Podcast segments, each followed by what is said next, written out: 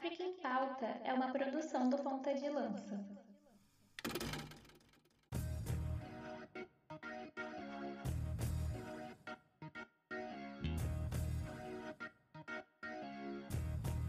Atenção, pontas de lança! Começa agora o África em Pauta, a ponta da lança da informação sobre o continente mãe. No África em Pauta você se informa sobre política, economia, esporte, cultura, geografia e, por que não, fazer um resgate histórico do continente onde a vida começou. Chegamos à edição de número 29 do nosso África em Pauta, é, te dando as boas-vindas. Você que talvez seja um ouvinte novo do África em Pauta, tem muita gente chegando aí pro África em Pauta ultimamente, até devido à nossa cobertura da Copa Africana das Nações, enfim, e tem uma galera conhecendo mais aí do nosso trabalho que não foca só no futebol, mas em todas as editorias aí uh, do continente africano. E esse episódio número 29, segundo do ano de 2022, não estaria completo sem ele, que corta mais do que o Faustão em entrevistas meu amigo Luiz Fernando Mãos de Tesoura Filho. Seja muito bem-vindo, Luiz. Salve, meu amigo Marcos. Já chegando a quase 30 episódios, hein? Quem diria, quem te viu, quem te vê, já diria aquele tado.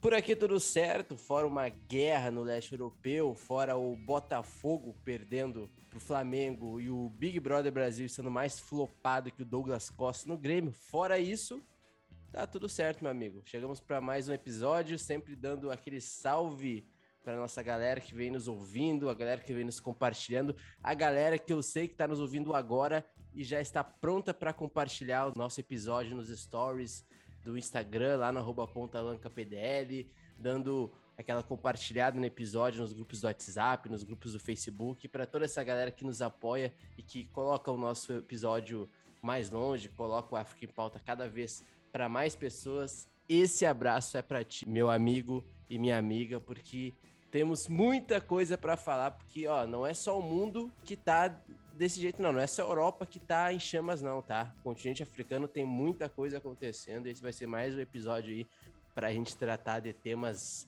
bem polêmicos, digamos assim, começando por a capa desse episódio, hein? Começando pela capa e pelo título desse episódio. É isso, Luiz. E antes da gente é, prosseguir pro episódio, né? Aqueles nossos avisos que a gente já faz logo agora, porque durante o episódio a gente já vai mais dinâmico, vai seguindo notícia atrás de notícia, quadro atrás de quadro, e você não perde nada, tá? É, é assim, a gente tem né, a galera que nos acompanha, que nos financia, né? Nós temos dois planos de financiamento coletivo, né, Luiz? E a gente está até fazendo algumas mudanças aí, tem imigração agora para o grupo do WhatsApp, né? O grupo que era o grupo exclusivo de, de interação, né? Com a gente, é, mudou para o WhatsApp, migrou para o WhatsApp, mas a gente ainda tem o nosso canal do Telegram, onde você tem todo dia ali uma newsletter, uma curadoria de notícias que a gente faz, né? Sai ali na, pela manhã, a gente seleciona várias notícias ali de, enfim, vários veículos do continente africano que você recebe aí de uma forma, enfim, exclusiva. No Brasil, ninguém faz isso, além de no canal do Telegram também rolar aquele link maroto, rolar aquele corsário, né? Enfim, aquele que seu cachorro pediu para assistir um joguinho ali ou outro da Champions League africana que está simplesmente, meu amigo, sensacional. Tá? Mas, ô, ô Luiz, e essa galera aí que nos financia, tem como a gente mandar um abraço para eles? Isso aí, meu amigo, até porque agora estamos com um grupo no WhatsApp, tá? Migramos do Telegram pro WhatsApp, então tem que mandar um abraço lá pro Gustavo Fipro, um abraço também pro Alexandre também, que nos ouve sempre. Um abraço pra dupla, tá? Paulo Vitor, que tá lá também no nosso grupo. Um abraço pro Paulo Gomes também, que tá sempre lá nos apoiando também. Um abraço, jornalista da Folha, sempre nos dando uma moral também. E tem uma galera que pode não estar no nosso WhatsApp, mas que tem nos apoiado nos últimos dias, assim como Glauco. Glauco, jornalista, não está no grupo do WhatsApp, tá? Dá um salve pra gente que tu entra lá também. É um novo apoiador também. Teve uma outra galera também chegando é, forte com a gente, nos apoiando, assim como a Isadora Catarina, Isadora Catarina, nossa ouvinte aqui do podcast do África em Pauta também. Um abraço para ela, muito obrigado pelo apoio.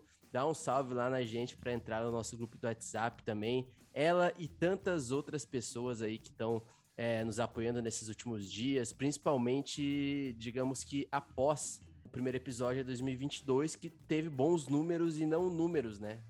bastante pessoas ouvindo, né? Números não nos importa muito. Então, um abraço para toda essa galera e certamente estarei esquecendo de algum apoiador. Saiba que vocês são muito importantes, vocês estão nos ajudando a planejar muitas coisas. Inclusive, Marcos, preparei para ver o Ponto de Lança nos stories de grandes empresas aí futuramente, tá? Só digo isso daí. E quando a gente postar isso daí, já vai ter passado, né? Mas nós estamos lá nos.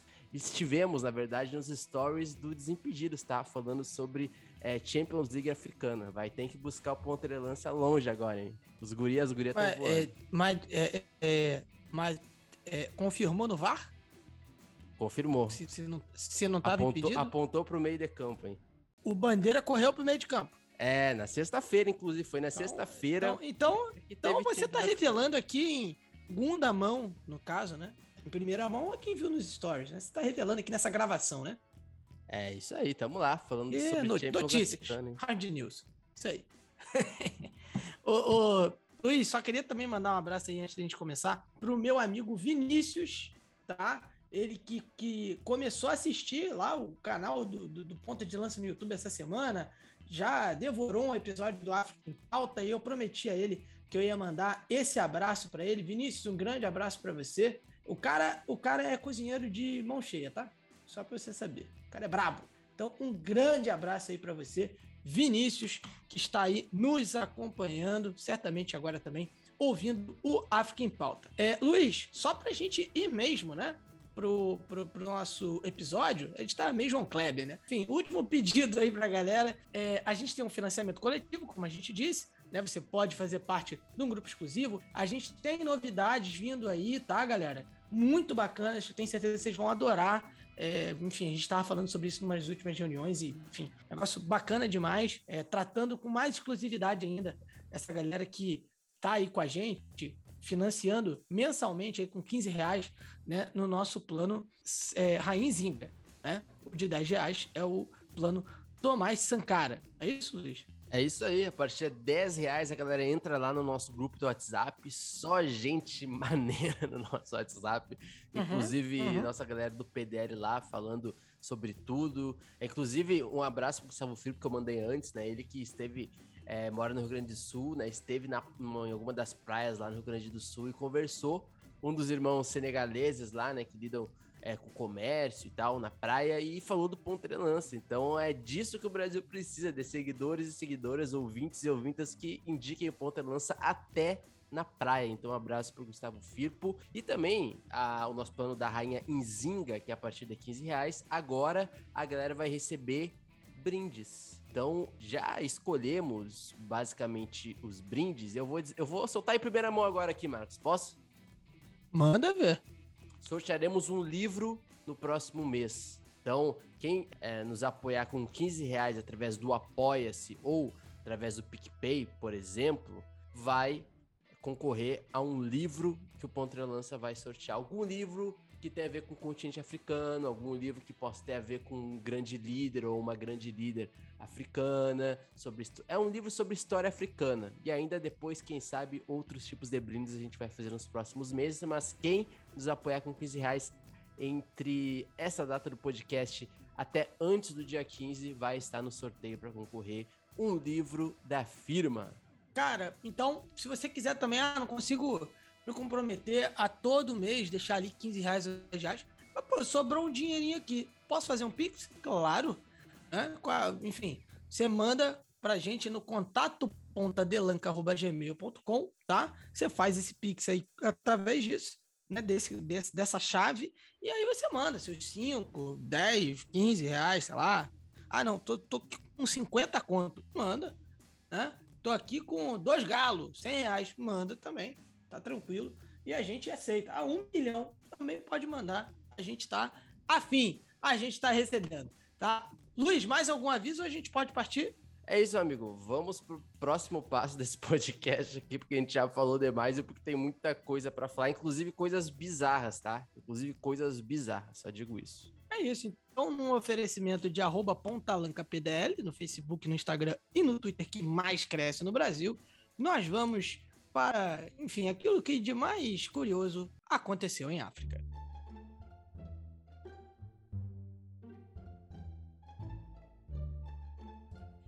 É, ainda bem que eu gravo o programa com você, porque você é um rapaz, enfim, uh, muito, muito inteligente, né? É, Luiz, gente, bata um papo com o Luiz. Luiz é um cara extremamente inteligente, um cara que sabe viver, entendeu? É, inclusive, o, Luiz, bom final de semana, tá?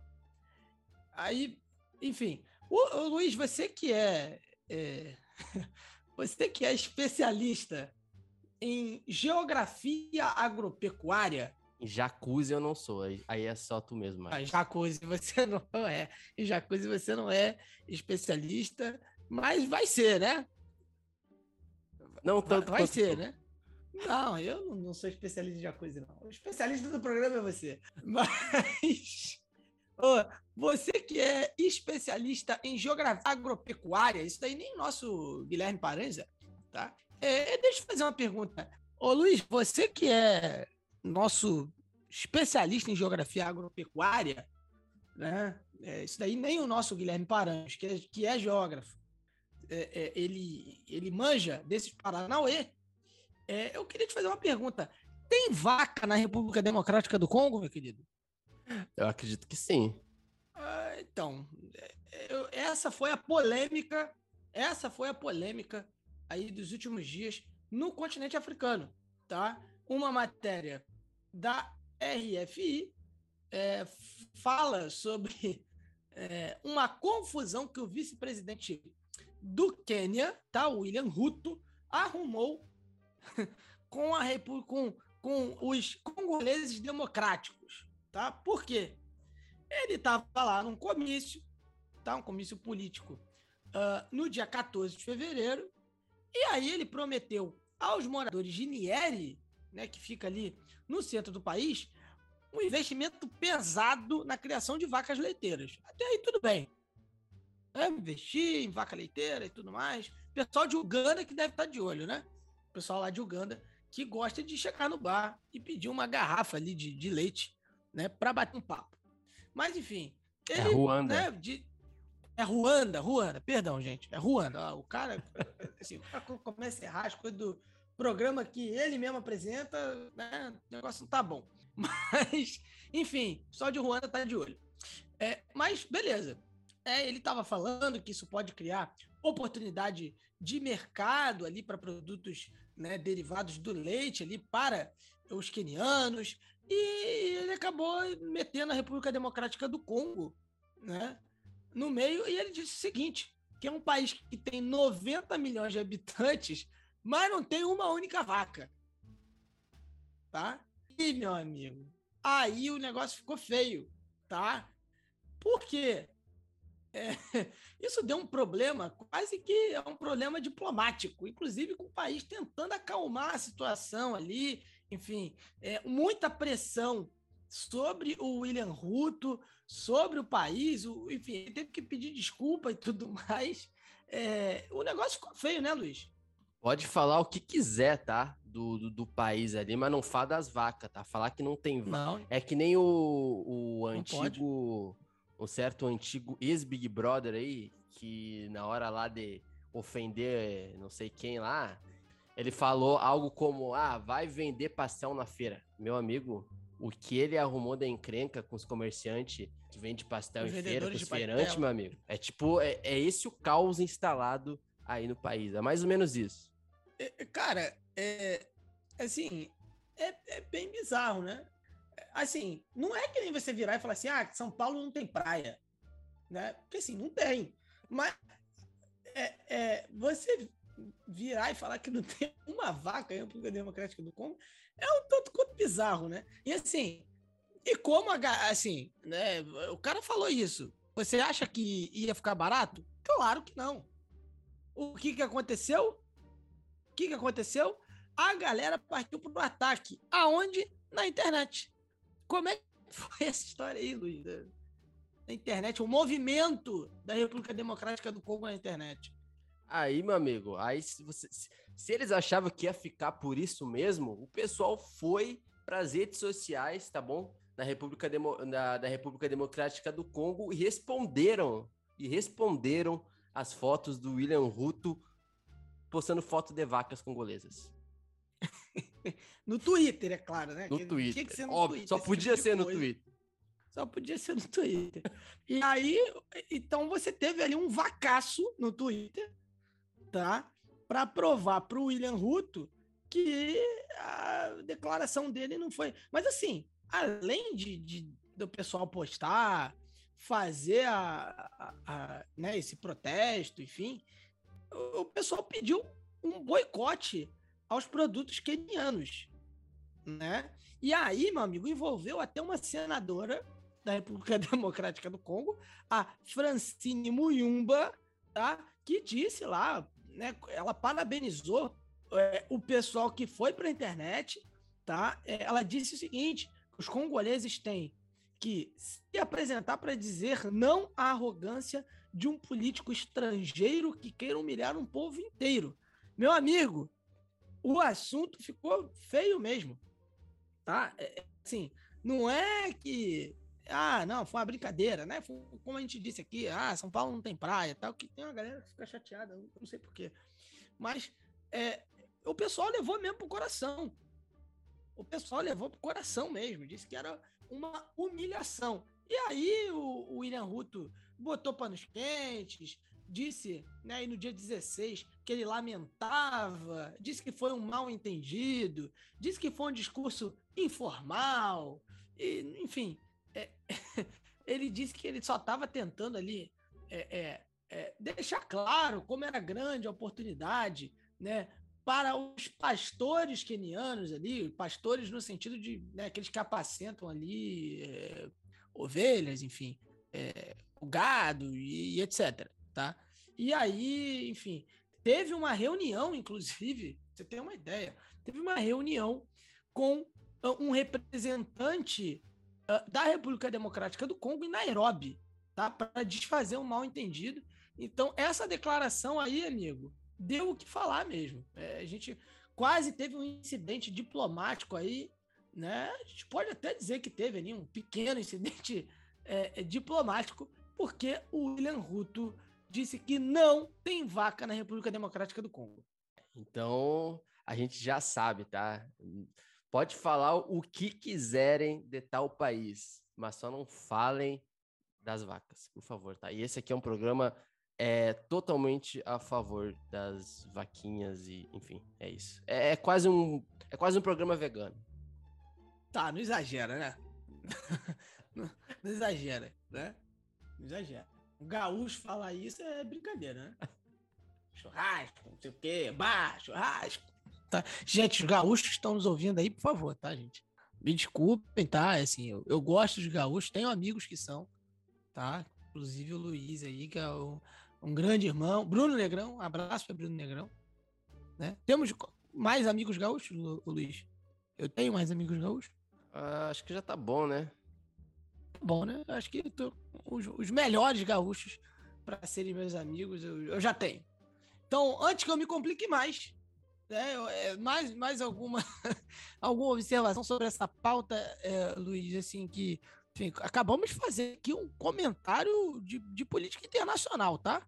De relações internacionais, de diplomacia entre duas potências do continente africano. E dá só um, um abraço pro Sérgio Catembeira, porque foi ele que pôs essa palhaçada Verdade. no Twitter e a gente foi lá e pegou. Então, um abraço. que a gente fofocaria sobre isso. um abraço. Isso é, culpa óbvio. tua, Sérgio. Se tu tá ouvindo isso aí, isso aqui, isso é culpa tua, tá? Saiba disso. Um abraço. Grande, Sérgio. Abraço para você, Sérgio. Então, galera, eu acho que é isso. A gente agora vai uh, pro nosso bloco aí uh, de notícias, né? onde a gente vai uh, sair ali de Marrocos e vai, uh, enfim, até o Egito.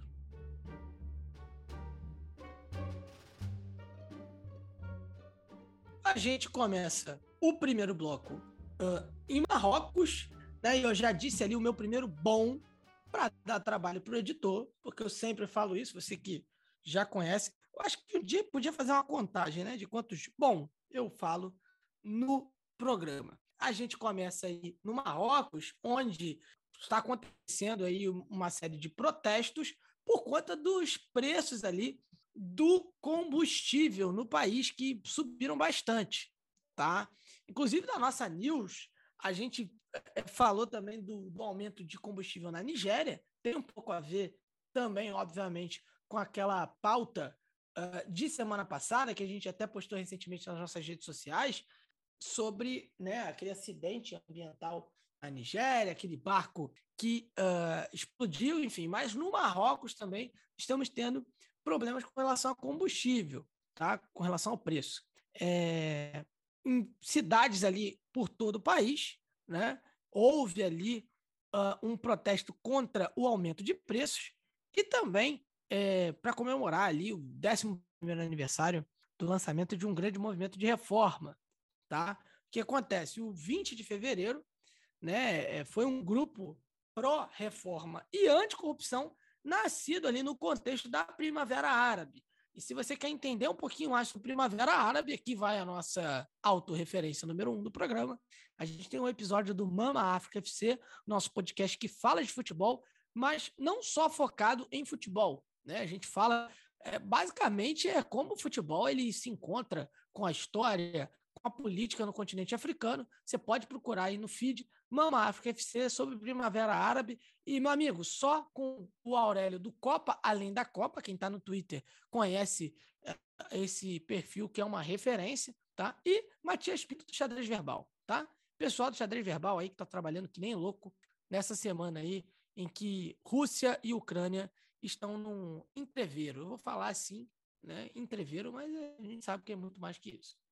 Então aí, boa sorte para quem está cobrindo o uh, conflito no leste europeu, tá? Então, assim, uh, o, o 20 de fevereiro foi esse grupo né, que surgiu no contexto da Primavera Árabe, que surgiu ali em 2011, tá? Centenas de pessoas se manifestaram ali na cidade de Casablanca, tá? É, que é uma das principais cidades do país, enfim, faixas ali pedindo libertação também de presos políticos. Foi um, uma grande mistura né, de uh, protestos contra o preço do aumento do, do, preço dos combustíveis e trazendo algumas outras pautas à tona.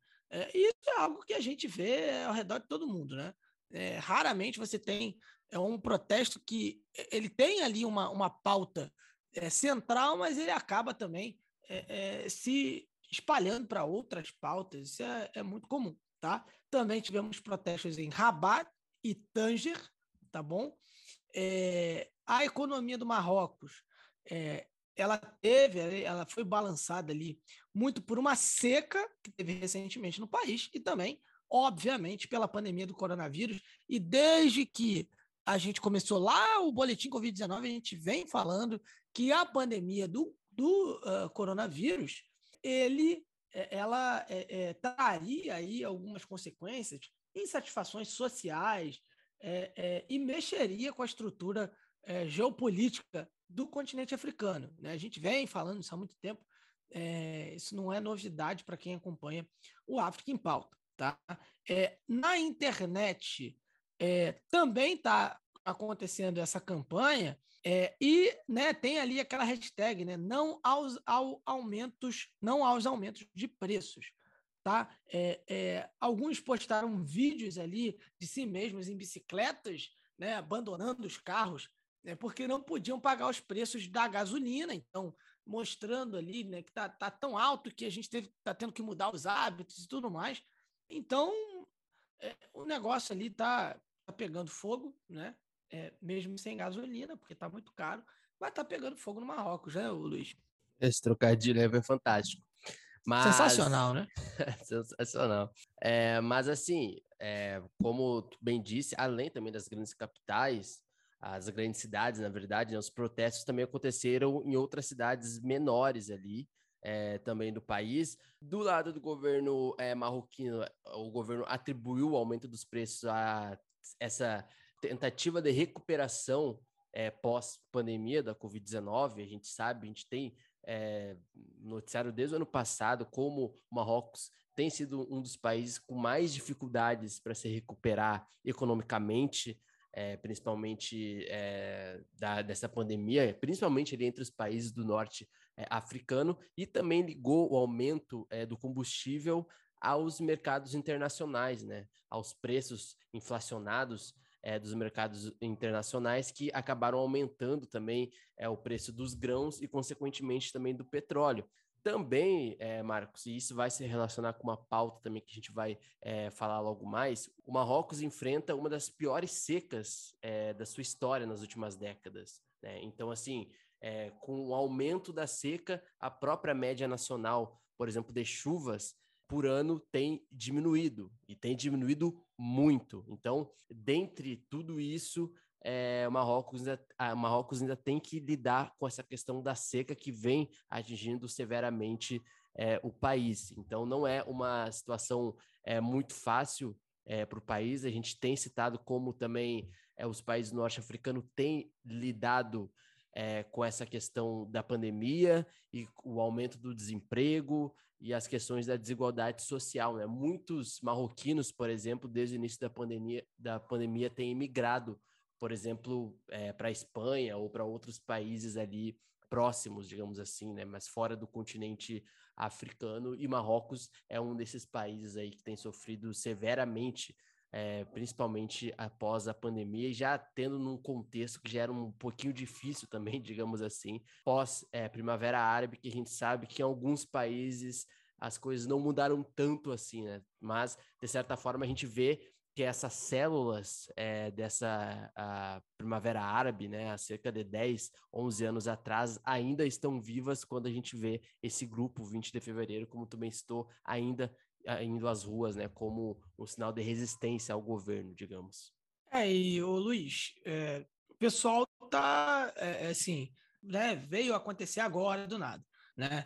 É, em outubro, por exemplo, né, nós tivemos uh, uh, no país protestos ali relacionados ao passaporte de vacina, né, contra o passaporte de vacina, já que o governo exigia ali é, para viagens e acesso a alguns eventos internos, apresentação né, ali do comprovante de vacinação. Nada muito diferente também do que vem acontecendo uh, em boa parte do mundo e até aqui no Brasil. Né? E aí essa, essa série de manifestações é, coincide ali né, com o aniversário das revoltas pró-democracia da Primavera Árabe, que teve sim uma certa mudança no contexto uh, político do país, enfim, de, de, governo e tudo mais, né? mas nem tanto também, nem tanto. A, a Primavera Árabe, gente, para falar a verdade aqui, talvez seja um pouco forte e talvez é, venha a ferir algumas suscetibilidades, mas foi um fracasso. É, Isso, a verdade cara. é essa. Polêmico. Foi, foi, foi um fracasso. Né? E, e a gente fala sobre isso lá no, no Mama África FC sobre a Primavera Árabe. No fim das contas, não, qual foi o efeito prático? Né? Tunísia é, virou uma, uma, uma ditadura. ditadura. A Líbia acabou. É, aí, saindo um pouco do continente africano, a Síria está aos pedaços também. Não tem Síria. Ah, o Egito. O Egito, enfim, vive um, um regime que né, dá para chamar de democrático. Então, assim, é, é, é, é mais, mais, o que? Enfim, é, não, não tem muito, sabe? Não tem muita. É, onde o, o, movimento fez mais barulho, no fim das contas, a gente não teve mudança prática. Né? Posso estar sendo polêmico aqui, mas falei. Hashtag falei. Se quiser entender um pouco mais da minha opinião, ouça o programa lá, mais um clickbait sobre esse programa, mas você precisa ouvir. Tá? Sabe o que eu faria? Se eu fosse ouvinte ou ouvinte desse programa, eu colocaria a hashtag, a hashtag Marcos Amargurado e colocaria lá no Twitter com algum comentário sobre isso. Aí, eu acho que eu acho que eu, foi o turno de trabalho que, que, que me deixa um pouquinho mais, mais assim, né? não, não diria amargurado, mas, enfim, um tanto quanto polêmico. Mas, enfim, vamos que vamos, né? É, ainda no, falando do Marrocos, o, o Luiz, a gente falou, né? Citou aí a seca, e o Marrocos não, enfim, não vai gastar pouco para lidar com os efeitos dessa seca, não, tá? é papo de um bilhão, amigo. Um bilhão de dólares, que na cotação atual do, do, do real né, deve dar aí por volta de 500 trilhões de reais, por aí. É, o Marrocos vai gastar aí 10 bilhões de dirhams, né, que é a moeda do país. Eu não sei se eu pronunciei é, corretamente, né, é, dirhams, né, eu acho que o H tem um pouquinho mais de pigarro. É, isso dá aí por volta de 1,7 bilhão de dólares, tá, num plano nacional para tentar ali, enfim, é, é, é, diminuir, ali, minorar os efeitos da seca, né? Enfim, a seca ela não só atinge questões é, de economias mais práticas, assim, né? Como de repente geração de energia elétrica, é, fornecimento de água potável, mas também para agricultura e tudo mais, né? Então é, vai tentar aí o Marrocos diminuir os efeitos né, também ali sobre os agricultores. Né? Esse plano visa ali a gestão de água para ajudar essa classe né, do, do, dos agricultores, enfim, um seguro agrícola, né, além também de garantir o fornecimento de trigo e ração animal. Também esse plano visa aí a questão criação né, de animal, né, enfim, também para alimentação e tudo mais. Essa é a pior seca nos últimos 30 anos do Marrocos, né? E o país, já que o país aí registrou um déficit de 64%, tá? Um déficit de chuvas de 64% até o presente momento do ano, tá? Saindo do Marrocos, a gente vai seguindo para a Argélia, né? Já o presidente argelino, né, o Abdelmadid Tebboune, é, confirmou ali que vai ter um auxílio mensal aos jovens desempregados. Esse benefício é aí uma tentativa de tentar diminuir os efeitos da taxa de desemprego no país, que é de 15%. É, aqui no Brasil, por exemplo, disse muito de uma taxa aí de 13%, 14%. Já é um número absurdo, né? É, obviamente, nós temos uma, uma população muito grande, né? A Argélia tem uma população bem menor do que o Brasil, mas pense aí em termos, né? Vamos lá. É, no Brasil, vamos dizer aí que a população do Brasil está em torno, se eu não me engano, de 210 milhões, 220 milhões, enfim, e uma taxa de 15% tá muita gente, tá? É, eu não sou bom de conta rápida assim, não, tá? É, então, vamos lá, né? Vou, vou, vamos pegar aqui os números exatos aqui da população do Brasil. Ó, a população do Brasil é de 212,6 milhões. Assim, 15% disso aí é muita gente. Você imagina 15% de 43 milhões, 44 milhões. Tá, é menos gente, mas proporcionalmente é muito mais, no sentido aí de impacto né, desses números. Então, assim, uma população bem menor que a do Brasil, com uma taxa de desemprego até um pouco maior. Então, imagine aí o que é, o que isso traz de impacto né, para as pessoas e impacto na própria economia, já que é, é menos dinheiro é, é, sendo gasto, menos gente consumindo, menos dinheiro rodando né, no país. Então, assim, os jovens vão ter, é, os jovens adultos né, vão ter essa assistência, são pagamentos aí para jovens, para candidatos nas, nas idades aí entre 19 e 40 anos, vão começar ali em março, né? E uh, o presidente diz que visa preservar a dignidade dos jovens. Ele, só né, para a gente trazer números exatos, são 600 mil desempregados na Argélia, uma população aí de 43 milhões. Os que são elegíveis vão, vão receber aí é, um pagamento de cerca de 100 dólares tá? e alguns benefícios médicos até encontrarem trabalhos. Tá? Esse subsídio, por exemplo, é equivalente a quase dois terços do salário mínimo. Tá?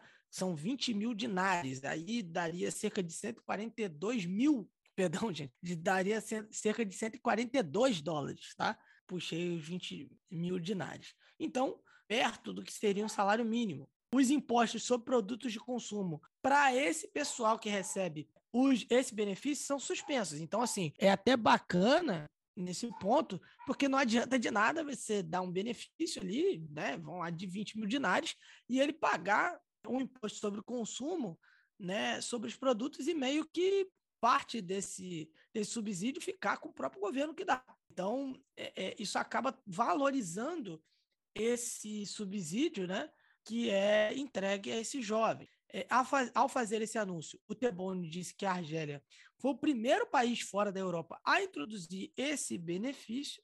Né? Alguém pode até citar aqui o benefício do, do Brasil que o Brasil deu durante a pandemia, né, para aqueles que estavam desempregados, né, e tudo mais.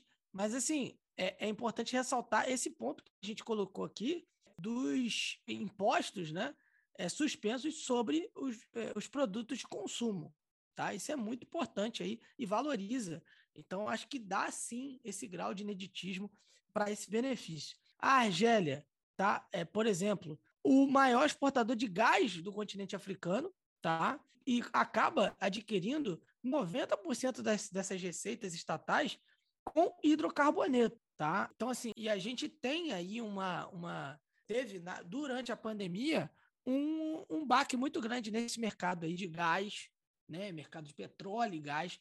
Teve um baque, teve uma diminuição da produção que vinha aumentando recentemente. E, enfim, acho que a Argélia também né, pode vislumbrar aí, é, se apresentar para outros parceiros aí, né? Muito até por conta desse, desse é, muito por conta desse conflito entre Rússia e Ucrânia, que afeta ali a Europa justamente na questão do gás. Então, de repente, né, a Argélia pode prospectar aí novos clientes, Luiz. Mas, enfim, é, é, falando mais aí sobre esse benefício que a Argélia vai buscar dar para os seus jovens, né? O que você pode acrescentar aí para gente? Tem, e tem um fator também bastante que a gente tem que considerar muito, que é o seguinte, né? A Argélia é um país muito jovem e boa parte desses desempregados são jovens.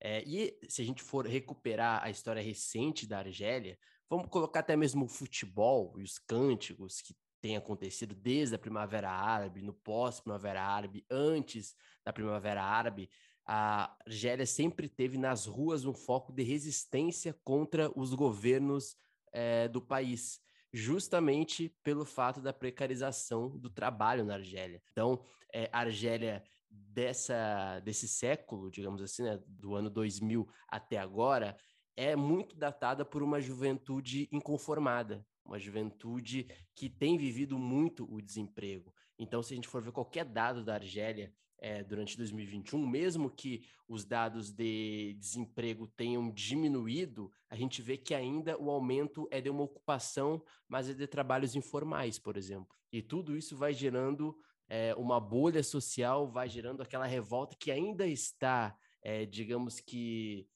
em volta nas ruas de, da Argélia, nas ruas do país, e isso pode ser algo que em algum momento possa vir a calhar contra o próprio governo, né? Até porque a, o próprio, a própria Primavera Árabe é, derrubou, né? Derrubou, inclusive, é, um governo que já estava há não sei quando, há mais uma década já, né? Tentando se, se reeleger pela quarta, quinta vez, né? E era justamente uma juventude que estava cada vez mais precarizada e principalmente desempregada. Então, 15% é, de desemprego no país como a Argélia, como tu disse, né, se a gente for ver de, de uma forma que a gente consiga colocar o nível populacional do país a nível de, de habitantes, né, na contagem, e esses 15% a nível de proporção é muita coisa.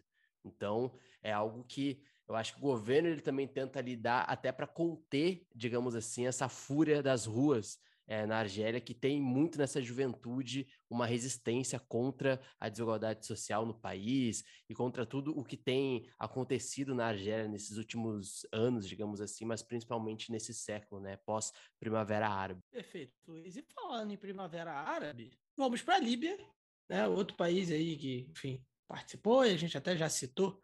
O país não participou né, da Primavera Árabe. Né, também tivemos ali protestos, revoltas é, no contexto da Primavera Árabe no país, onde, enfim, em consequência disso tudo, né, a, a Líbia, como a gente disse aqui, meio que acabou, faliu. Tem aí dois governos paralelos, um governo reconhecido pela ONU, é, outro não. É, mas, enfim, estavam caminhando aí para uma eleição, mas só que essa, essa eleição ela tinha sido adiada. É, recentemente, né, houve aí uma reunião, né? O presidente do Alto Conselho de Estado da Líbia, ele estava, iria, nós teríamos ali uma votação, uma definição sobre o novo governo, mas ela foi adiada por conta de episódios de insegurança. Né? O que aconteceu? O presidente do Alto Conselho de Segurança é, da Líbia é, relatou ali tiros foram ouvidos após uma queda de energia durante essa sessão, que era sobre a formação de um novo governo, e a sessão teve que ser, obviamente, adiada. É, os membros ali do Alto Conselho do Estado da Líbia acabaram, na verdade, sobrevivendo a um tiroteio né, na quarta-feira. Né, isso aconteceu em Trípoli, né, enfim, e mais um passo aí, entre aspas, atrás, que a Líbia acaba tendo que dar, é, por questões aí justamente originadas nesse contexto da Primavera Árabe e aquilo que a gente já falou várias vezes, interferências externas do próprio Estados Unidos, né? O Gaddafi não era nenhum santo, é uma figura controversa, não aconteceu só também por influência de outros estados, aquilo que a gente vem falando há muito tempo desde o início do África em Pauta. Houve ali uma manifestação ali, tivemos aspas do presidente do Conselho Superior de Estado. Ele disse o seguinte: houve um tiroteio, mas graças a Deus havíamos tomado todas as medidas antes de sairmos para garantir a saída dos membros pela porta dos fundos da Sociedade Islâmica. Foi o edifício é, onde eles estavam reunidos né, e todos saíram em segurança. É, o conselho iniciou né, essa, essa, uma sessão oficial para resolver a decisão, essa oposição final é, e a formação de um novo governo liderado pelo Fatih Bachaga. Isso acaba ocorrendo ali em meio a uma divisão no parlamento. Alguns apoiavam ali a manutenção do atual primeiro-ministro, o Abdel Hamid Dabaiba, né, até que as eleições fossem realizadas ali dentro de um período de tempo antes do outono, e outros queriam ali o novo governo, enfim, liderado pelo Fatih Bachaga. Enfim, a, a ideia é preparar o país para a realização de novas eleições dentro de 14 meses, né? Isso daí 2023. O Conselho de Estado da Câmara da Líbia aconselhou o governo do Acordo Nacional, né, aquele que é reconhecido pela ONU. Esse Conselho de Estado é, ele tem essa função aí na verdade, de é, é, servir como suporte, né, enfim, como né, para aconselhar né, o governo de acordo nacional, aquele que é reconhecido pela ONU, que tem sede em Trípoli, como a gente já citou. As tensões elas vêm aumentando na Líbia há um tempo atrás, né? mas, enfim, desde que o Fatih Bachaga foi nomeado novo primeiro-ministro, essas tensões acabaram atingindo ali um certo pico. O Abdul Hamid Deibaba ele se recusou a ser substituído, ou seja, a gente vem aí para mais um período de indefinição na Líbia, onde nada muda. É, e aí, é, aí fica, eu acho que aquilo que né, ele bem disse, eu só devolverei é, para além dos 14 meses é, de, de, transição, digamos assim, e sempre lembrando que a gente já falou hum. desde ano passado, há muito tempo, essa eleição era, já era para ter acontecido no dia 24 de dezembro de 2021. Não aconteceu por diversas questões que a gente, a gente já informou aqui nos últimos podcasts, nos últimos meses, inclusive é, de 2021. É, mas o que fica para mim é essa frase: só é, sairei daqui com um governo eleito democraticamente. E aí a gente vai saber a custa do que e de quem isso irá acontecer. É, lembrando também que o próprio Bachaga já anunciou que as eleições parlamentares acontecerão antes do final de junho, que é justamente o contrário que o seu antigo é, rival político, o Beibá, é, queria, né? O, o Beibá era um, é um político que, digamos que fez de tudo é, para jogar pressão contra o parlamento, né? E ele mesmo disse, como tu bem, bem citou, né, que a substituição dele levaria a uma guerra, que isso seria inevitável. Então, assim, estamos diante de um clima bastante tenso na Líbia, né? Então, daqui até junho vai ter muitas coisas ainda para correr e infelizmente a gente não tem uma previsão é, de fato que vai acontecer ainda é, essas eleições parlamentares que seriam muito importantes, digamos que para uma para o início de uma coalizão, digamos que justa né, prevendo aí o, o roteiro político é, do país, mas o que a gente sabe até agora é de um primeiro-ministro eleito, digamos assim, para tapar buraco, né, numa transição que pode ou não durar 14 meses, e uma oposição que parece que não está satisfeita. Vai continuar fazendo pressão sobre o Bachaga, e aí vamos ver a, a, como será também os apoios ali, né, principalmente em Trípoli, na grande capital, onde está concentrada também até os interesses da ONU nessa questão política da Líbia, mas o que a gente sabe de fato é que cada vez mais o país entra num roteiro sem fim em relação a essa redemocratização, né? Porque a gente nem está falando de, de simplesmente seguir um roteiro democrático no país, né? O país como Estado foi destruído. Isso é um fato, foi destruído.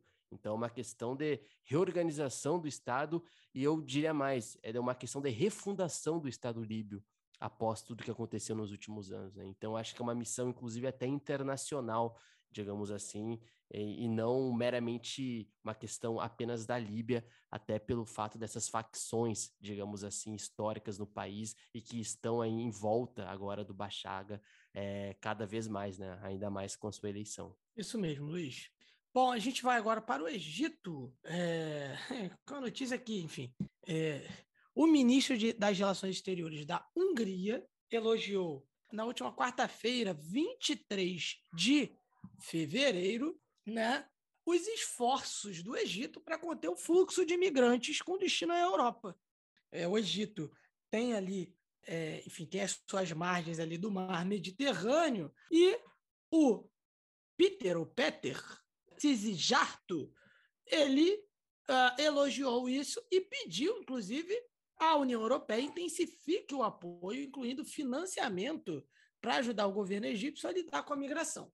É, é só assim, é, é, para contextualizar, a Hungria é um país que tem um governo anti-imigração e esse comentário não é porque, enfim, eles estão elogiando o Egito como se fosse algo, nossa, sensacional o que o Egito faz. Olha, é porque, entre aspas, você não vai ter esse povinho, entre aspas, o povinho do Sudão e do Sudão do Sul, chegando na Europa né, para dar dor de cabeça, entre aspas, isso na visão húngara e na visão anti-imigração, para ficar dando dor de cabeça lá para a União Europeia né, e para a Hungria.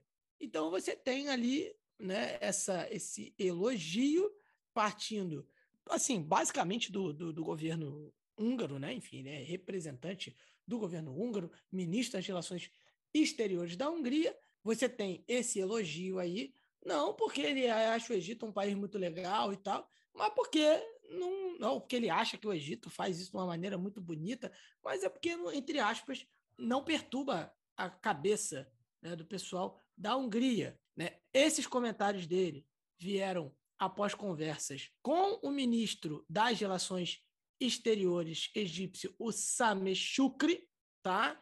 Enfim, a Organização Internacional para as Migrações da ONU diz que o Egito abriga ali por volta de mais de 6 milhões de imigrantes, de imigrantes, né? mais da metade deles vindos do Sudão e do Sudão do Sul, como a gente citou, né? onde a gente ainda tem muitos conflitos, é, no Sudão do Sul ainda uma tentativa de estabilização democrática do país, que, enfim, não saiu ainda.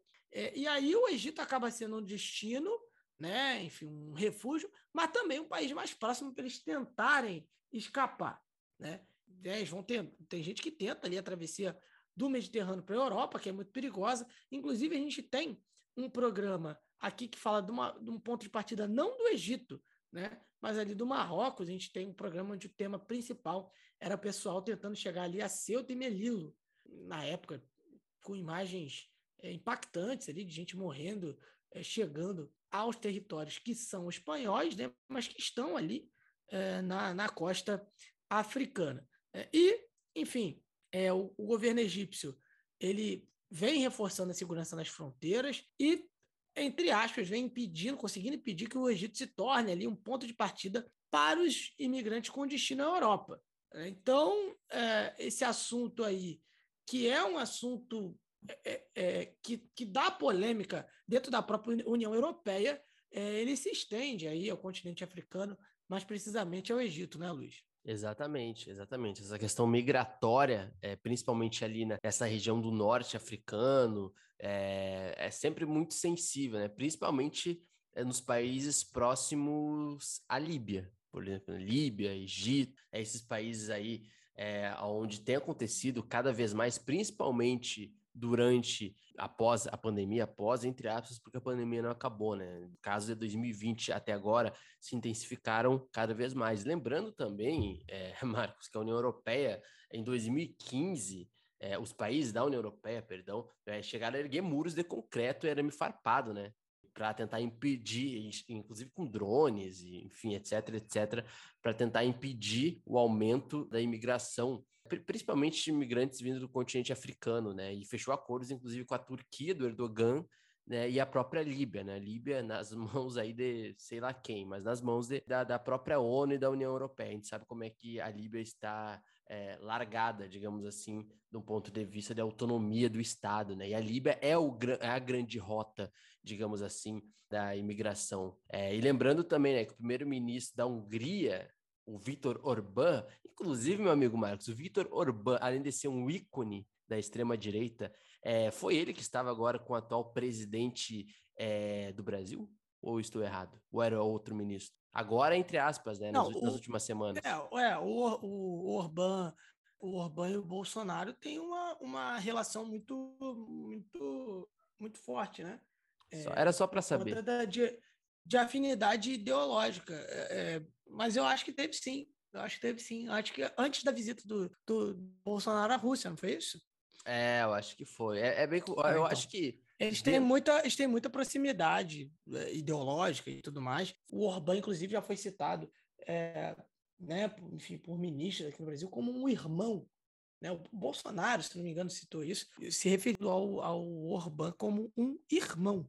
É, e o Orbán, ele acredita, e assim como várias correntes é, antimigratórias, é, principalmente na Europa, né, que é a questão da miscigenação, né, Fantino também na UEFA esses tempos aí, já, a gente até falou no outro podcast também, né, resolveu falar uns absurdos também, enfim, cada vez mais também o continente europeu lidando com discursos como esses aí, né, antimigratórios, que, enfim, a gente sabe que carrega outros tons inclusive racistas aí, principalmente quando vem do continente africano, né? E eu acho que é uma coisa que a gente sempre tem que falar, né? Quando a pele escurece, a coisa começa a mudar. Inclusive aqui no Brasil, infelizmente, isso não é só do continente europeu, mas a gente sabe né, como a, a imigração tem sido for, cada vez mais forçada, é, principalmente ali por aquela costa ali vindo da Líbia, né, e principalmente africanos é, da, da, da região subsaariana, né, de pele escura. É, o presidente do Egito também, o Abdel Fattah el-Sisi, ele chegou a criticar em janeiro agora de 2022 a forma como a Europa estava lidando com a crise migratória.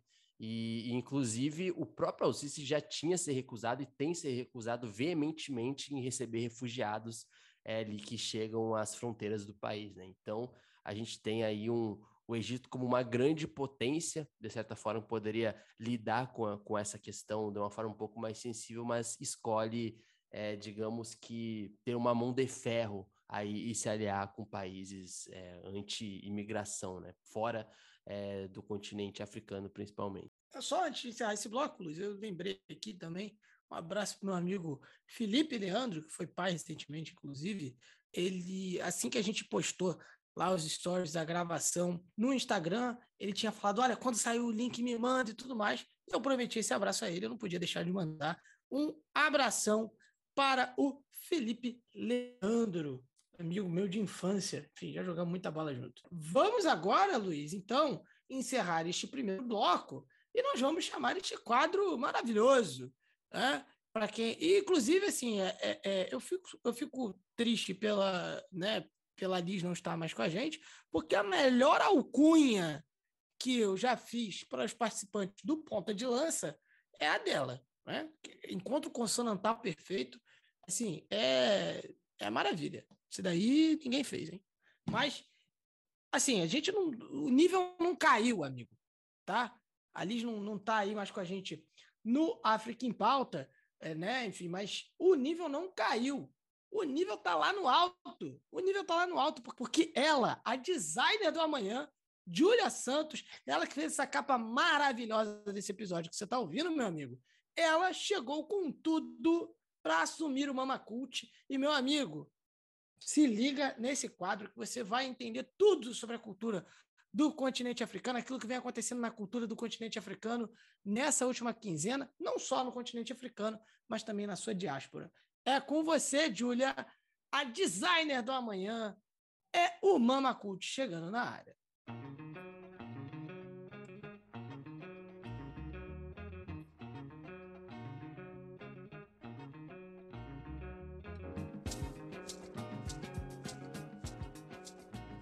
E aí, tudo certo? Eu sou a Júlia. Está começando mais um Mamacult, o quadro do África em Pauta, onde você se informa sobre as últimas do universo cultural do continente africano. E vamos começar pela exposição em Eurobaiana, que ocupa duas galerias no mar, Museu de Arte do Rio, que fica no RJ e que está nas suas últimas semanas. Mas calma, pois ainda dá tempo de visitar essa linda mostra que reverencia heranças de culturas de Yorubá.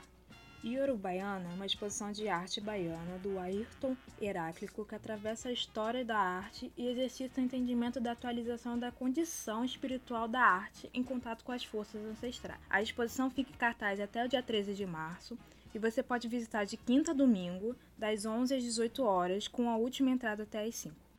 E vamos de audiovisual. O Festival Internacional de Cinema Doc Luanda arranca para sua primeira edição dia 5 a 7 de abril, que acontece em Camões, no Centro Cultural Português, na capital de Angola. Com a exibição das produções documentais nacionais e internacionais, o festival anual é dirigido pelo cineasta Jorge Antônio, com a participação da Muquiche Produções Audiovisuais e da empresa Criacom. Fica ligado que mais informações em breve. Continuando no audiovisual, Vamos de Oscar. E o Oscar 2022 vai para nenhuma indicação africana. Isso mesmo.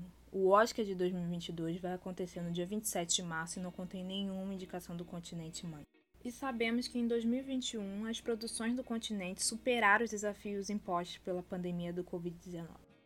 Dez das inscrições que foram feitas por países africanos para a categoria de melhor longa-metragem internacional, nenhuma foi escolhida. E um dos mais esperados a ser indicado é o longa A Esposa do Coveiro, da Somália, que ganhou um prêmio do Amplify Voice no Festival Internacional de Cinema de Toronto e recebeu críticas arrebatadoras dos artistas como o Guardian e LA Times. A África não precisa ser reconhecida da academia para poder continuar fazendo seu trabalho seja no cinema, na música ou na arte, mas merece a chance de ser vista entre os melhores do mundo, se é isso que o Oscar de fato está mostrando. E hoje botamos na agenda a exposição Yorubaiana, que está no Museu de Arte do Rio, em cartaz até dia 13 de março. E o festival Doc Luanda, que vai rolar ainda, estou esperando informações. E também não deixe de valorizar as produções africanas, como o longa-metragem A Esposa do Coveiro. E é isso. Até o próximo Mamacult.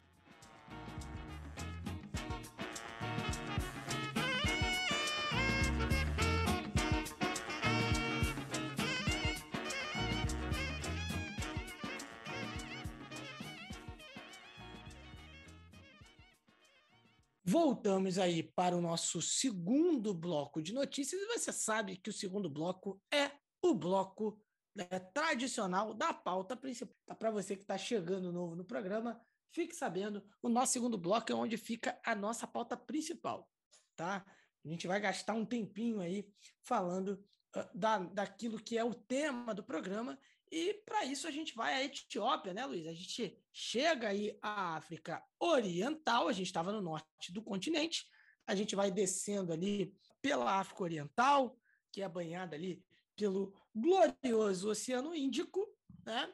É, onde a gente vai falar sobre a barragem do Nilo Azul, que foi inaugurada na Etiópia e está gerando polêmica. Enfim, é uma polêmica, meu amigo, que não vem de agora, não. Já vem de muito tempo. Tá? O que, que acontece? A Etiópia começou a produzir eletricidade, ligou ali grande represa do Renascimento Etíope, né, que tem ali a sigla em inglês GERD, né, G-E-R-D, GRD, perdão, que é uma enorme usina ali hidrelétrica no Rio Nilo, tá ali no seu território, na, na, na divisa com o Sudão, tá? Mas até aí você deve pensar, ó, beleza, a Etiópia quer produzir eletricidade, fez ali uma represa no seu território, né? E qual é o problema? O problema, amigo, é que o Nilo ele tem uma nascente ali na Etiópia, também tem um, um, um outro braço que vem do Sudão. E ele passa por Sudão, passa também pelo Egito. E, meu amigo, é, isso está dando uma polêmica. Por quê? Sudão e Egito alegam que essa usina hidrelétrica ela vai causar uma escassez de água, é, enfim, é, grave é, nesses dois países. O Abiy Ahmed inaugurou oficialmente a produção de eletricidade no último domingo, né? no último domingo, 20 de fevereiro, e, enfim, é um marco ali é, nesse projeto, que é um projeto multibilionário. O ABI, acompanhado ali por oficiais é, de alto escalão do seu governo, visitou ali a estação de geração de energia, é, aí apertou uma série de botões ali para tirar aquela foto, e nem sabia o que ele estava fazendo. É, obviamente deram as instruções para ele ali para ele não causar um colapso, mas é aquela, é aquela, né? Que isso, cara. É, o Respeite o nosso Abi, Abi Ahmed. Luiz, pelo amor de Deus, é aquela, aquela para foto, né? É aquela foto ali maravilhosa, enfim, que, que a gente vê aos montes. Aí tirou as fotos e tudo mais, e ali iniciou ali, né, simbolicamente, a produção da hidrelétrica. O primeiro-ministro disse, né, procurou ali assegurar as nações vizinhas que ele não quer prejudicar os interesses né, de ninguém, né? É, abrindo aspas para o Abir, disse que o principal interesse da Etiópia é levar luz a 60% da população que sofre na escuridão. Sim, tem esse detalhe. Grande parte da população da Etiópia não tem acesso à eletricidade. E aí, por exemplo, é, para é, obter energia, eles têm energia à base de lenha. Então, o Abi disse que isso ia poupar o trabalho né, das pessoas, inclusive mulheres que carregam né, lenhas nas costas para obter energia. E aí vocês dizendo aí que mulher é sexo frágil. Como aí ele, né, seguindo ali as aspas, diz o seguinte, como você pode ver, esta água vai gerar energia enquanto flui, como antes fluía para o Sudão e o Egito. Ao contrário dos rumores que dizem que o povo e o governo etíope estão represando a água para matar de fome o Egito e o Sudão. Mas lá no Egito, né, Luiz, a coisa não, não foi entendida bem assim, não, né? Exatamente, meu amigo, até porque para o Egito, é, o Nilo, e, e, é interessante como a gente. Eu, eu, volto lá, Marcos, nos meus livros de história na escola, aqueles livros básicos assim do governo, da escola mesmo. Quando tu lê lá a primeira vez sobre Rio Nilo, muito possivelmente tu vai ligar ao Egito. Isso aí, não, isso aí eu acho que todo mundo que tá no nosso podcast ouvindo agora, reunir lá, reunir o Egito, né? Normalmente o nosso imaginário, a gente vê lá nos, nas histórias mais resumidas, o Rio Nilo muito ligado ao Egito. Mas a gente sabe, e agora quem não sabe está sabendo, que na verdade o Rio Nilo, ele não só banha 11 países, como o Marcos bem citou é, no começo da fala dele, das considerações no continente africano, como ele é também um grande reservatório de água doce, inclusive para o Egito. Né? 90% da água doce consumida no Egito vem do Rio Nilo.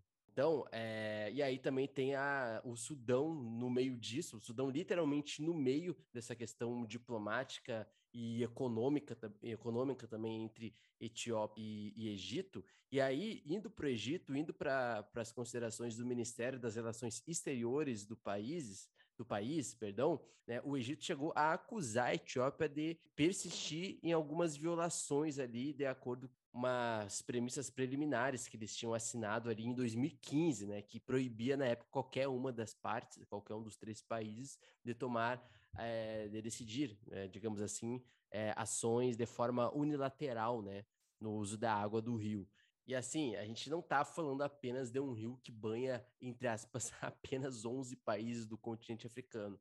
A gente está falando do, de um rio que ele é responsável historicamente ali, né, por fornecer água em boa parte do continente africano ali. certo? E aí, sobre o contexto dessa construção, né, que é chamada a Grande Barragem do Renascimento, né, na Etiópia, que era algo que vinha sendo construído já há um bom tempo, antes, inclusive, do governo do Abiy Ahmed, ele deve ser agora o maior projeto hidrelétrico do continente africano. Então, a gente está falando de um contexto de uma construção bilionária no continente africano, na Etiópia, que é um dos países mais populosos do continente africano, que como o Marcos disse também, tem um déficit de uma desigualdade muito grande quando a gente fala de acesso à energia elétrica. Pô, 60% da população etíope sem é, acesso à energia elétrica é, é muita coisa, é muita coisa sabe? E aí a Etiópia assume isso no momento, né? O Abiy Ahmed principalmente assume né, a construção e a inauguração dessa barragem principalmente no momento em que tem acontecido aí o conflito em Tigray, cada vez mais indeciso sobre os rumos de Tigray, sobre a mediação dos conflitos ao norte do, do país e os grupos separatistas, certo? E aí ele entra também é, com essa construção dessa grande barragem do Renascimento é, na Etiópia, no centro de uma disputa regional, né, que começou lá em 2011. É. Então, para além dos vizinhos da Etiópia ali principalmente nessa disputa histórica entre o Rio Nilo e a capacidade de gerar não só energia, mas também de tornar o Rio Nilo como uma fonte econômica, digamos assim, até para a subsistência dos agricultores, é, os, o Egito e o Sudão, para além da Etiópia, eles veem essa barragem como uma ameaça justamente pela dependência né, que esses países, o Egito e o Sudão, têm das águas do, do Rio Nilo, né? enquanto ali a sua Capizabeba considera mais é, essa questão da, das águas do Nilo e da construção dessa barragem, né, como uma extensão também dessa produção de eletricidade no país, como essencial para a questão do desenvolvimento da eletricidade, né? Então, são questões que são um pouco diferentes as prioridades e como cada país costuma ver a importância do Rio Nilo né, e o seu entorno. Sobre o projeto, o projeto custou 4,2 bilhões de dólares, isso em real daria muita grana também, e para produzir mais de 5 mil megawatts de eletricidade, ou seja, é basicamente mais do que dobrar a capacidade produzida pela Etiópia no atual momento, então que gira em torno de cerca de 3 mil megawatts, é mais ou menos por aí. Então é entre 5 mil megawatts e 6 mil megawatts, digamos assim, a capacidade que essa grande barragem do Renascimento na Etiópia vai ser capaz de produzir nos próximos anos. Então, Marcos, é uma questão bastante grandiosa. Parece que ah, é só o Riozinho Nilo que eu vi ali nos livros da história, lá, sei lá, na sétima, oitava série, mas tem muita coisa envolvida, inclusive questões é, regionais e fronteiriças. É, Luiz, assim, quando os, esses países sentam para conversar sobre, você tem não só uma questão ali de, de da produção da energia que a Etiópia precisa, de, de toda a economia, de, de tudo que o Nilo representa na economia do Egito, mas uma questão cultural também, né?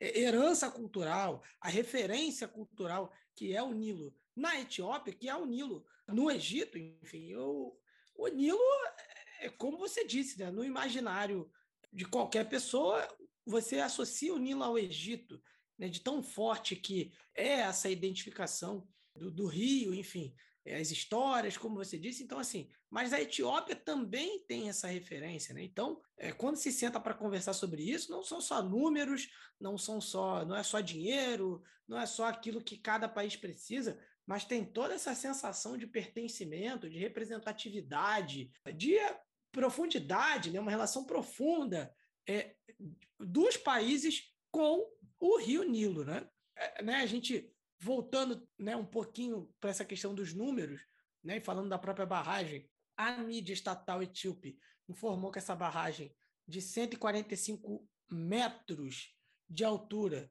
ela vai produzir ali, vai, começou a gerar 375 megawatts de eletricidade. É, o Egito ele depende ali do Nilo para cerca de 97% da sua irrigação e água potável, né? acaba vendo a barragem como uma ameaça justamente para essa questão, né? enfim, é, essa, essa capacidade do Egito né, de irrigação e água potável, você vai ter certamente um custo mais elevado, você vai ter dificuldades, né, enfim, para a população egípcia.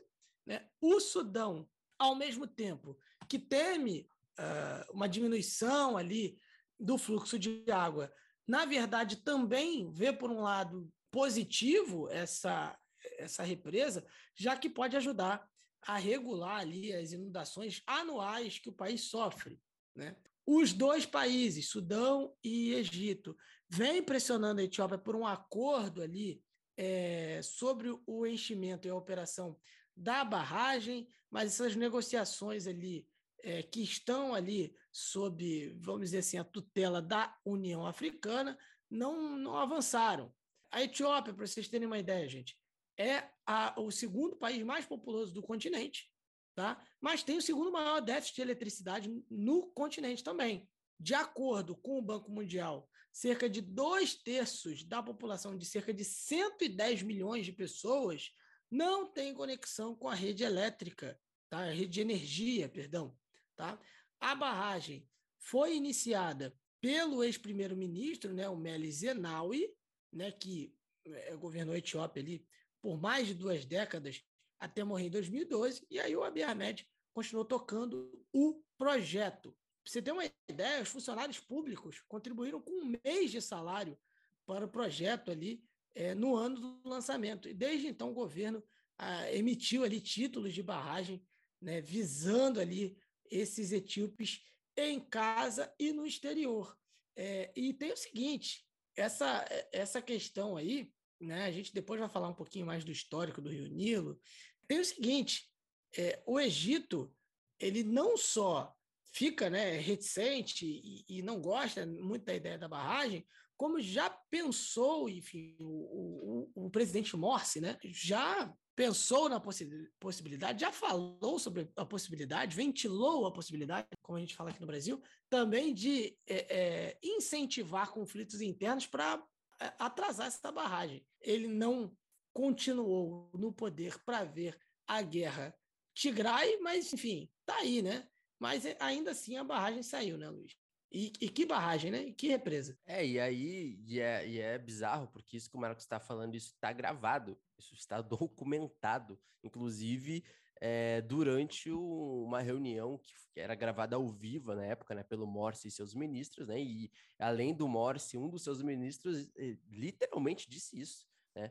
Que na época esteve na Etiópia e que viu que a sociedade dele estava dividida e que a ideia seria justamente tentar tensionar essa questão de uma Etiópia dividida para atrasar a, a, construção dessa grande barragem é, da Renascença, né? né? que vai chegar ali no Rio Nilo. É, mas, por um outro lado, se a gente for ver a história do, do Egito, uh, a maior represa do continente africano até então é uma represa no próprio Egito. E isso vai ser datado justamente é, lá na década de 1970, porque o que a Etiópia está passando hoje por essa construção, digamos assim, para tentar se tornar um pouco mais independente a nível da economia interna, o Egito já fez lá entre a década de 60 e 70, que foi quando a alta represa, a chamada represa de Assuan, foi constituída na época e finalizada em 1970 como uma das megas construções de engenharias ali, inclusive mais importantes do século XX é, eh, no continente africano. Né? A represa, inclusive, né, isso lá em 70, é, ela tinha sido construída justamente para aliviar as inundações anuais e as secas que o país é, vivia na época, né, e que gerava grande perda, inclusive de energia, né, consumida pelo Egito. Ou seja, é basicamente, digamos assim, é, os motivos pela, por essa um dos motivos, certo? Por essa construção da barragem da Renascença na Etiópia hoje. Né? E é importante também ressaltar que quando a gente fala da represa de Assuan, a gente está falando da alta represa de Assuan, né? que é uma parte ali que tem, digamos que, uma produção muito maior do que a, a baixa represa do Assuan, que é uma outra parte dessa represa que tem um, uma produção menor, digamos, energia. Mas então, essa represa construída no Egito lá na década de 70 era justamente uma mega construção para tentar não depender tanto assim do Nilo né, a nível de produção de eletricidade, porque para o Egito, hoje, a, a questão do Rio Nilo, ela diz muito mais óbvio sobre essa questão moral e até mesmo é, histórica, que eu acho que o Marcos vai até explicar um pouquinho depois, mas principalmente pela produção de água e fornecimento de água doce no país, né? Até porque 90% do consumo de água doce sendo graças ao Rio Nilo, num país com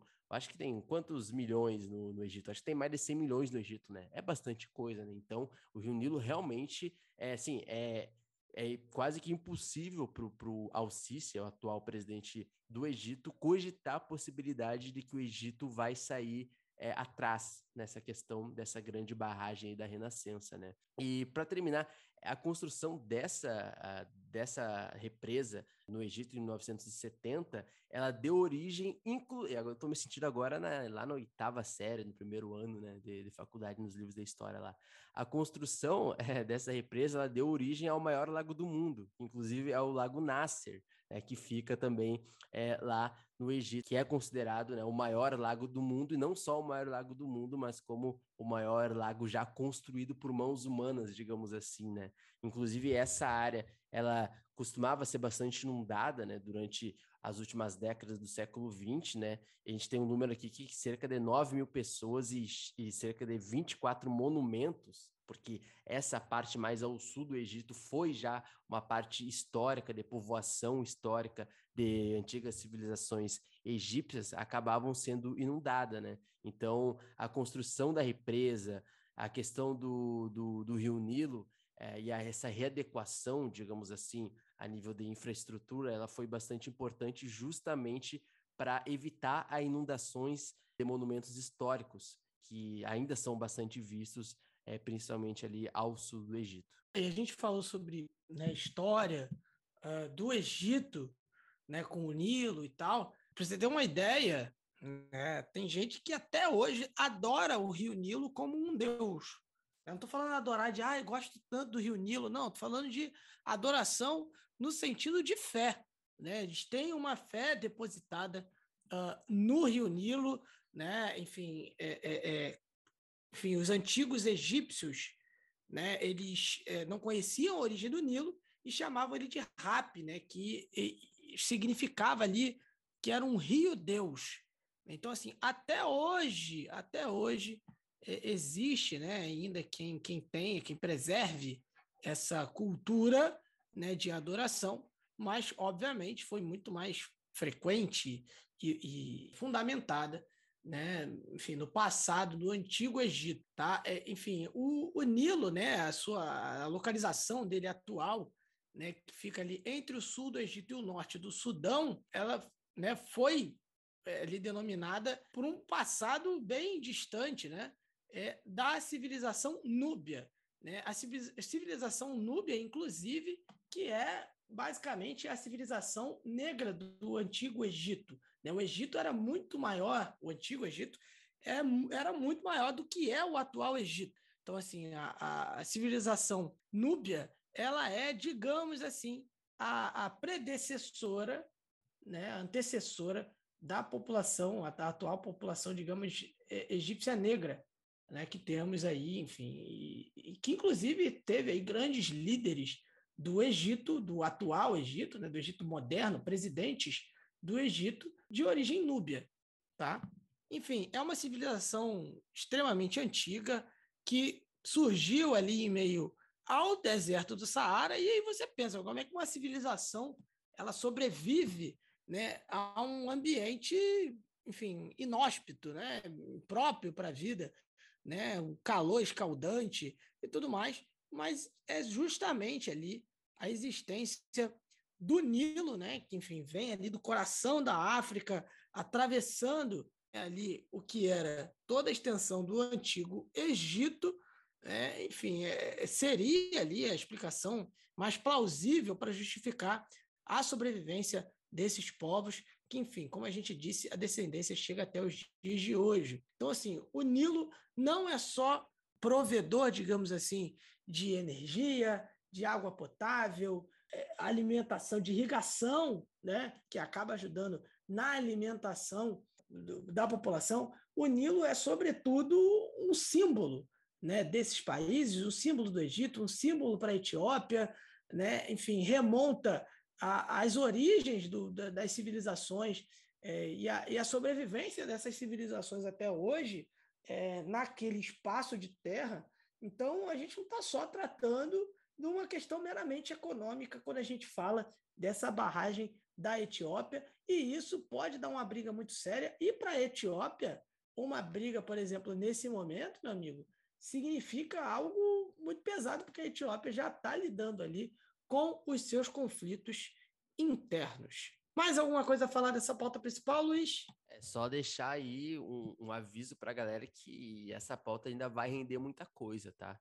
O, o ah, com certeza. E assim, é, só para dar uma ideia para a galera ter a noção da importância do Rio Nilo, é como se o Rio Nilo fosse o, o próprio Rio São Francisco no Brasil, né? O próprio Rio São Francisco, ele é considerado é, entre para uns estudiosos como se fosse o Nilo brasileiro, né? Porque banha ali uhum. diversas regiões e tem uma importância gigantesca. Então imagina você se o Rio São Francisco, por exemplo, tivesse que ser compartilhado com algum país vizinho, sei lá, com a Bolívia, sei lá, um país vizinho, digamos assim, né? O quanto que o Brasil poderia perder ou não é, com esse compartilhamento. Claro, são bem, coisas bem diferentes, porque Etiópia, Sudão e Egito é, já partilham, digamos assim, do historicamente do Rio Nilo, né, e de toda a sua fonte de energia, de água potável, de água doce, há um bom tempo, né? Não é uma questão que dá para comparar, mas a nível é, de como a distância que o rio pode ir, né? Os seus afluentes e, e, e quantos estados e países eles podem percorrer, como se o Rio Nilo tivesse uma característica bastante é, parecida com o Rio São Francisco aqui no Brasil, né? Que tem uma importância muito grande para o país. Então, é essa questão é que fica. Qual será o próximo passo? É, até porque a gente tem interesses extras para além do continente africano. O Emirados Árabes já esteve aí tentando dar um pitaco nos últimos anos. Os Estados Unidos também já esteve tentando dar, dar um pitaco e a União Africana simplesmente inóspita enquanto a isso, a nível de tentar lidar e mediar essa questão. E aí fica para a Etiópia, né? A inauguração é feita pelo Abiy Ahmed, é, num momento em que tem que lidar com questões aí separatistas e étnicas no país, né, políticas de conflitos, guerras, mas pode ter certeza que o governo do Egito não deixará por isso, né? A maior hidrelétrica do continente africano, não sei se ficará apenas com a Etiópia. E aí, para terminar, eu digo o seguinte: acompanhando é, os últimos discursos do primeiro-ministro Abiy Ahmed, o sentimento é o seguinte: a Etiópia não negociará em relação a essa questão da produção de eletricidade. E aí, meu amigo, aí é o que a gente vai ter que ver nos próximos meses e semanas como o Egito principalmente vai lidar com isso, até porque Sudão, é, historicamente, pelas relações, sempre foi. Não, não teve, digamos que, um posicionamento muito forte pró-Egito ou pró-Sudão. O Sudão vai para onde para onde tá a, corrente, a correnteza tá, tá melhor para eles, né? Porque é a parte menos beneficiada, digamos assim, mas ainda muito importante. Então, a questão vai ser mais mesmo entre Egito e Etiópia. Enfim, o debate sobre a importância desse rio, religiosamente falando também, mas principalmente economicamente. Agora, Luiz, a gente avança da Etiópia, saindo da nossa pauta principal, a gente avança um pouquinho para o Oriente, ainda um pouquinho mais, o extremo Oriente da África, ali bem na região do chifre da África, que os amigos de, de Portugal chamam de corno da África, da, é, né? enfim, é, aí a informação. Tem ouvinte de Portugal, é, meu amigo, não, não, não nos complica. Não, mas é verdade, né? A gente fala, é o, o corno da África, é corno, chifre, né? É, é, é isso aí. Mas, enfim, vamos aí para o chifre da África, né, eu aprendi essa com o Matias Pinto, onde o FMI, o Fundo Monetário Internacional, é, muito falado aqui no, no Brasil, algumas, né, algumas décadas atrás, aí eu já começo a dar sinais da minha idade. Né? Se bem que agora eu não sou o integrante mais velho do, do Ponta de Lança, tá? Eu tô, tô, tô, descansado com isso, que eu tinha essa questão. Eu era integrante mais velho do Ponta de Lança, já não sou mais. Mas, enfim, voltando à pauta aqui, o FMI ameaçou cortar incentivos financeiros ao país, a Somália, devido ao atraso nas eleições. E, galera, a gente está falando de atraso nas eleições na Somália desde que o África em Pauta é África em Pauta. Então, assim, tá realmente atrasado, né? Aí teve a, a desculpa da pandemia e tal, mas nada de eleições. O FMI disse que pode encerrar esse programa de apoio nos próximos três meses, né? Se as eleições agendadas sofrerem mais atrasos. Esse acordo ele é essencial para o financiamento, por exemplo, de salários de militares e nesse caso é uma questão extremamente séria, já que a Somália é, lida aí né, com ataques, enfim, de, de células é, radicais islâmicas. Então, assim, é, é o, o, financiamento do salário dos militares é, é, muito importante por conta de toda a questão de segurança da Somália, que a gente já falou aqui também, é ataques de, de células é, terroristas, enfim. A, a Somália está no meio desse, do olho desse furacão aí, enfim, é, é, tendo problemas de todos os lados. Esse programa de alívio da dívida, ele precisa ter uma revisão até o dia 17 de maio, né? E por um novo governo, um novo governo já eleito, né? De acordo aí com o chefe da missão do FMI para a Somália, né? É, a chefe, perdão, né? a Laura Jaramillo Maior, né? Jaramillo ou Jaramillo, né? É como preferir aí em espanhol, Maior. O acordo fará com que a dívida da Somália caia para 560 milhões de dólares, de um, né, ela vai cair de 5,2 bilhões de dólares para 560 milhões. É, é um, um negócio, é, corte interessante. Na primeira fase desse programa, a dívida foi reduzida para 3,7 bilhões e agora né, cairia aí para 560 milhões. É, é né, o que esperam, no caso, né, que essa redu é, redução da dívida possa aí permitir ao país atrair mais financiamento, mais ajuda de parceiros internacionais para desenvolver o seu setor privado. Né? Como a gente disse, as eleições estão extremamente atrasadas, elas eram previstas para novembro de 2020, mas foram, desde então, aí, adiadas duas vezes é, por conta de divergências sobre o modo da realização de pesquisas, por conta da pandemia e tudo mais. Inclusive, as eleições da Somália estão mais atrasadas do que trabalho de faculdade de muita gente aí, tá? É, e pior é que não é nenhuma indireta, mas certamente algum ouvinte ou alguma ouvinte vai se solidarizar com alguém. Enfim, ó, lembrando, tá? Essa semana na Somália tem sido difícil, ainda mais difícil, porque uma bomba suicida atingiu um restaurante, inclusive na véspera do que seria a votação há alguns dias atrás, certo? E pelo menos 10 pessoas é, perderam sua vida em um atentado, inclusive não só na véspera da eleição, mas perto da eleição. A explosão aconteceu na cidade central de Belewayne, né, ele um restaurante popular, principalmente entre políticos e autoridades locais. Então a gente viu que realmente esse ataque ele foi bastante direcionado, né? A Reuters ela afirmou que uma das pessoas, uma das pessoas é, que perderam a sua vida, a sua vida era um candidato na votação parlamentar da Somália e que deveria terminar em dezembro do ano passado, inclusive o seu mandato, né? É, falando sobre o ataque, os militantes do Al-Shabaab admitiram ter realizado o ataque e o próprio grupo islâmico já tem um histórico ali de luta contra o governo é, na Somália. Né? A gente sabe que o Estado, é, a formação do Estado Somália é muito frágil. A gente já disse, o Marcos citou um termo alguns podcasts atrás, em 2021, como sendo um Estado falido e eu acho que é muito a partir disso mesmo, a, a presença do Al-Shabaab na Somália é muito forte, o que é, inclusive, o que dificulta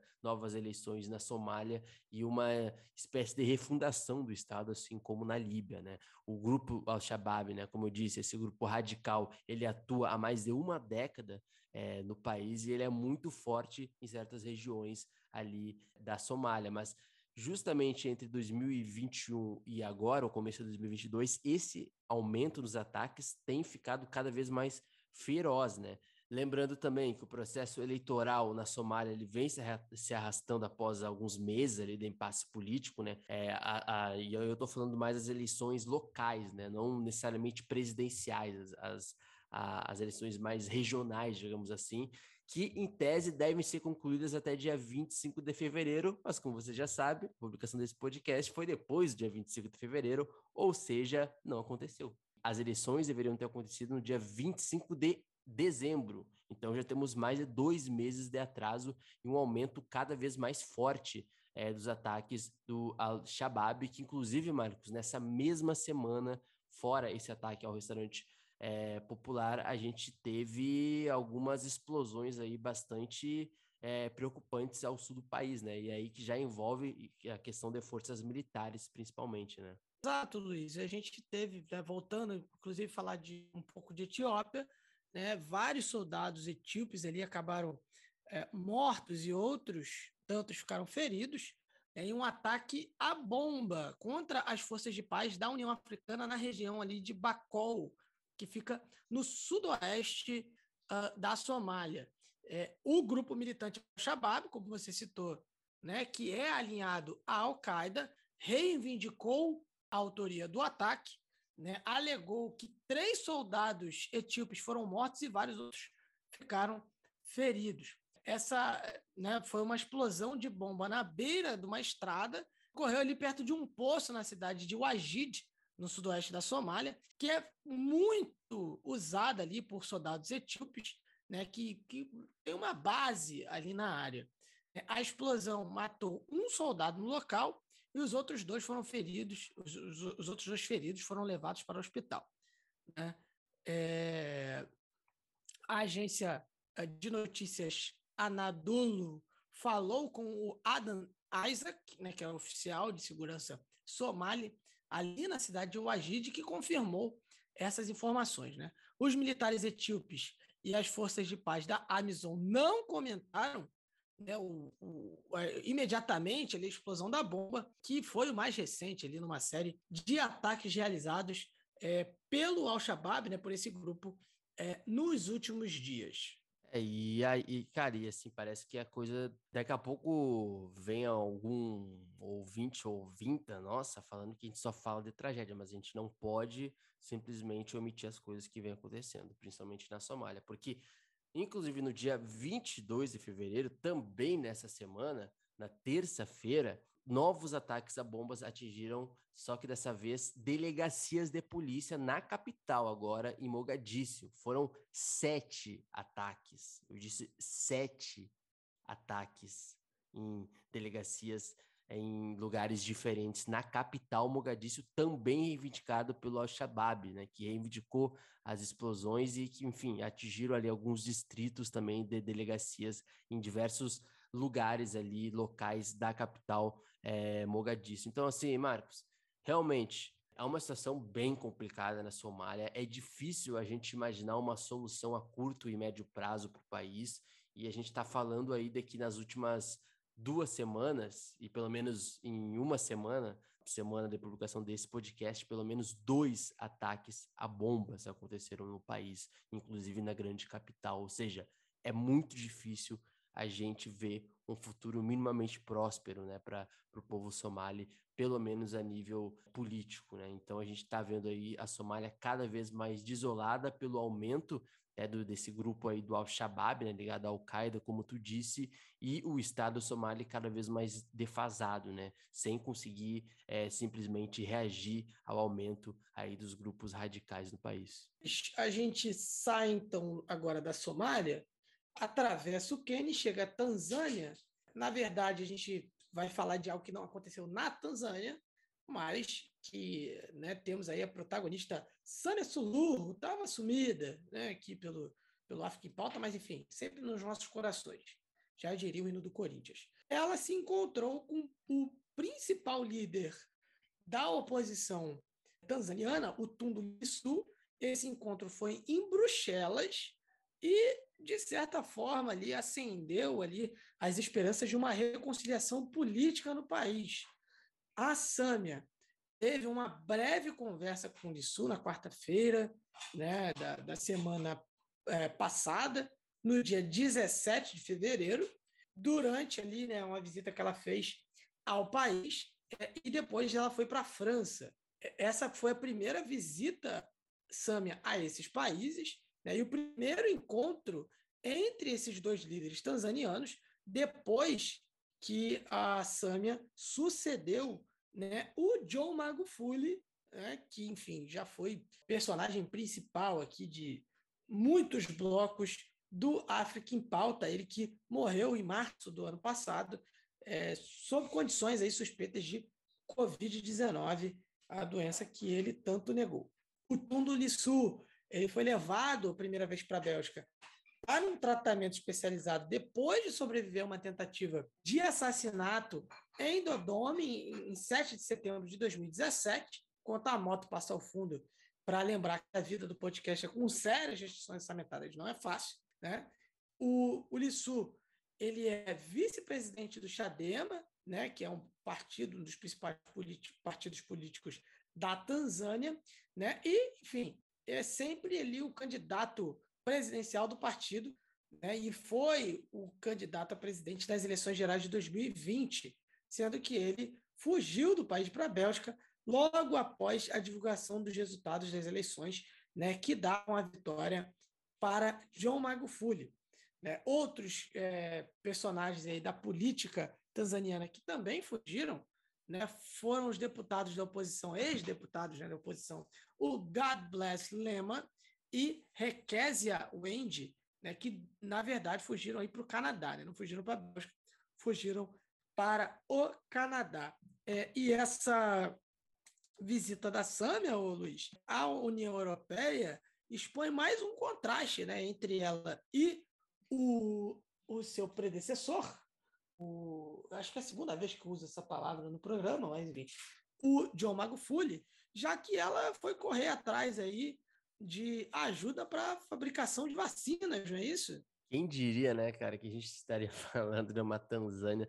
É, o, o, nosso podcast ele foi muito demarcado pelo John Magufuli, né? Pela questão do negacionismo, pela questão da figura ambígua e contraditória que era de algum Magufuli, né? No fundo, um pan-africanista e, por outro lado, também um negacionista, assim, da vacina, e, enfim, todas as questões que envolvem o continente africano, questões das vacinas, enfim, questões religiosas, questões históricas também. Mas 2022, quem diria? Tanzânia planejando fabricar as próprias vacinas da Covid-19 no país para tentar, inclusive, reduzir o custo da importação, né? Como a gente falou no último podcast, o continente africano ainda importa mais de 90% das suas vacinas e a Samia Suluhu, ela vai tentar aí planejar, digamos que é, uma graninha aí para trazer e formar um centro, centros de vacinação no país e para isso tenta aí recorrer à União Europeia para considerar um plano aí de financiamento, sendo sempre trazendo também o fato de que a Tanzânia é uma grande potência, principalmente entre os países da África Oriental, né?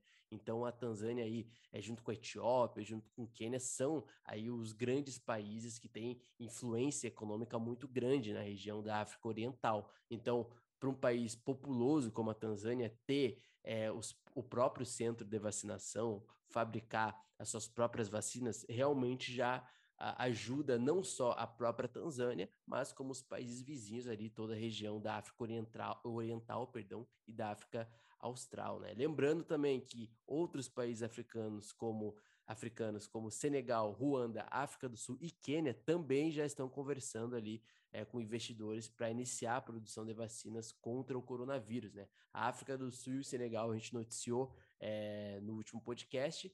Ruanda e Quênia, a gente está anunciando agora também junto com a Tanzânia. São mais três países africanos aí que querem formar o top 5, digamos, de potências africanas aí que vão começar ou pretendem começar a produzir é, suas próprias vacinas. Lembrando também que a Tanzânia ela estima gastar ali, passando ali para a moeda ali, dólar, né, cerca de 93 milhões de dólares uh, em vacinas até 2030, né, apenas em importação de vacinas, e a presidente também já disse, é, não só está por trás é, da, da importância da, da, dessa construção, então a gente tem aí a, preside a presidente Samia Suluhu, é, numa linha aí política bem contrária aos interesses do seu antigo parceiro político, né, John Magufuli, que faleceu já ano passado, e aí, sob o seu poder, é, a primeira mulher eleita é, no país a ser presidente, tenta aí apaziguar as questões aí referente à Covid-19 na Tanzânia. Bom, a gente agora vai, a gente estava descendo, a gente vai dar uma subidinha e você já vai entender por quê. A gente vai ao Djibouti, lá no chifre da África também, né? lá, lá, lá em cima, é por conta de uma tentativa de golpe. O Djibouti faz parte da região ali do chifre da África, como eu acabei de citar, é, e está perto ali de alguma das rotas marítimas ali mais movimentadas, né?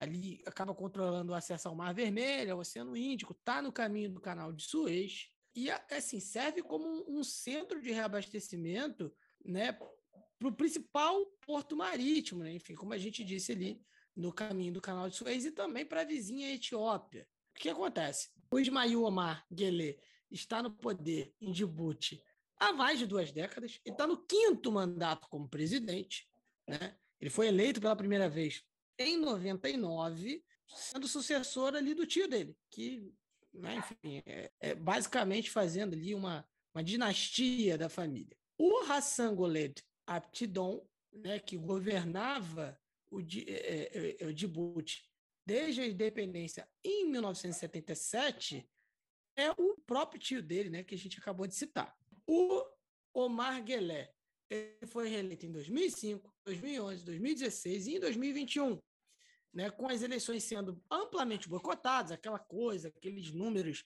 absurdos de, de, de voto, né, 90% e tudo mais aquela coisa que a gente já conhece. Aí, de acordo com algumas fontes locais, as autoridades do país descobriram um plano de golpe, né, com vários altos comandantes policiais e militares né, sendo colocados ali em prisão domiciliar. O major-general, o Zakaria Sheikh e o coronel Abdullah Abdi estão em prisão domiciliar, né? E até agora o governo do Djibouti não divulgou nenhuma declaração oficial sobre isso. Alguns dos funcionários que foram colocados em prisão domiciliar né, acabaram ali de regressar de fora do país e aí chegando no país eles já foram presos.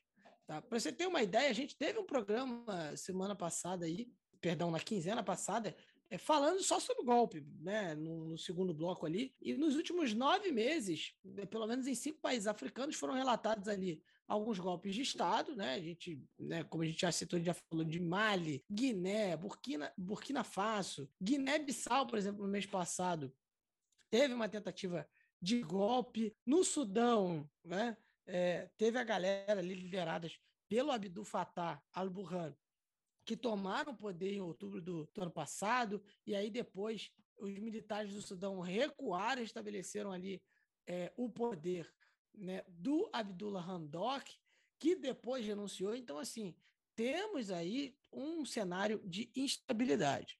Do Djibouti, né, desse quadro de golpe, a gente só dá uma passada bem rápida é, em Madagascar para citar as tempestades que nós tivemos aí recentemente. Uh, é uma área ali é, muito é, sujeita a esse tipo de, de questão, enfim.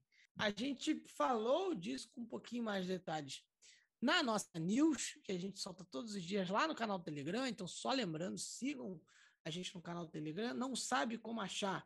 É só você procurar o nosso link lá nos nossos perfis nas redes sociais e aí você vai ter oportunidade de todos os dias receber ali notícias ali que, que a gente faz uma curadoria bacana dos principais acontecimentos ali do dia, tá? Você começa o seu dia já sabendo que mais, de mais atual tem acontecido no continente africano. Inclusive, a gente falou sobre isso. O nosso querido Rubens Guilherme Santos, o guia, fez um, um, um, um fio lá no Twitter muito interessante sobre o que aconteceu, é, detalhou a questão. Então, não deixe é, de dar uma olhada lá na nossa news e também no Twitter do Rubens Guilherme Santos. De Djibouti, né, que a gente já passou por Madagascar, de Madagascar né, ali fora né, do continente, a gente volta para o continente em Moçambique, uh, já que os sites do governo federal foram hackeados por jihadistas. Né, em mais um capítulo aí da luta de Moçambique contra os jihadistas, né, é, mais de 30 sites em Moçambique, incluindo o do Ministério da Defesa, acabaram caindo ali depois de serem alvo de ataques hackers foram hackers iemenitas, né, segundo a mensagem dos próprios hackers, com a imagem ali de um homem usando um lenço na cabeça e com uma metralhadora. Hermino Jassi, que é responsável pelo Instituto Nacional de Governo Eletrônico de Moçambique confirmou esse cyberataque e disse que o problema foi resolvido. Alguns dos alvos foram os portais da gestão nacional de desastres, né, administração de estradas e agências de água, e também o, ministro, o Ministério da Defesa, perdão, e o Instituto Nacional de Transporte Terrestre. Né, o JASSE disse que não houve perda de informações ou vazamento de dados pessoais dos cidadãos, ao mesmo tempo em que ele observou que este foi o primeiro ataque cibernético desse tamanho né, acontecer no país. Os analistas pediram ali que o governo fortaleça a segurança cibernética em meio a temores que o ataque tenha sido realizado por jihadistas. Entre os alvos estão ali os portais do Instituto Nacional de Gestão de Desastres, ali da Administração Nacional de Estradas, da Administração Regional de Águas, como a gente citou, né? e também do Instituto Nacional de Transportes Terrestres. Tá? Em alguns casos, a página que anunciou o ataque é, está presente ali no site, mas pode até passar desapercebida. Tentaram ali, de alguma forma, também mascarar alguns é, ataques, né? também, talvez na tentativa de colher dados. Inclusive, há avisos em alguns sites que estão inoperantes que houve alguns dados extraídos e esses dados vão ser vendidos a um preço barato, né? mas é, sem exibir evidências de fato de que esses dados foram extraídos uh, desses sites, tá bom? Então, é, situação mais um capítulo aí dessa luta de Moçambique contra né, células jihadistas, enfim, que já vem assolando o país, enfim, a gente já falou bastante desse aqui no África Você pode ouvir, inclusive, os uh, episódios antigos para, inclusive, pegar o fio de algumas coisas que a gente já fala aqui no África em Pauta. Fechou esse segundo bloco né, e chama o resgate histórico, que é apresentado por ele, Rubens Guilherme Santos, o guia, que traz aí, enfim, tudo dos últimos uh, dos acontecimentos aí das, da última quinzena, tanto para frente quanto para trás, que estão marcados na história do continente africano, os personagens do continente africano e da sua diáspora. É com você, Rubens Guilherme Santos.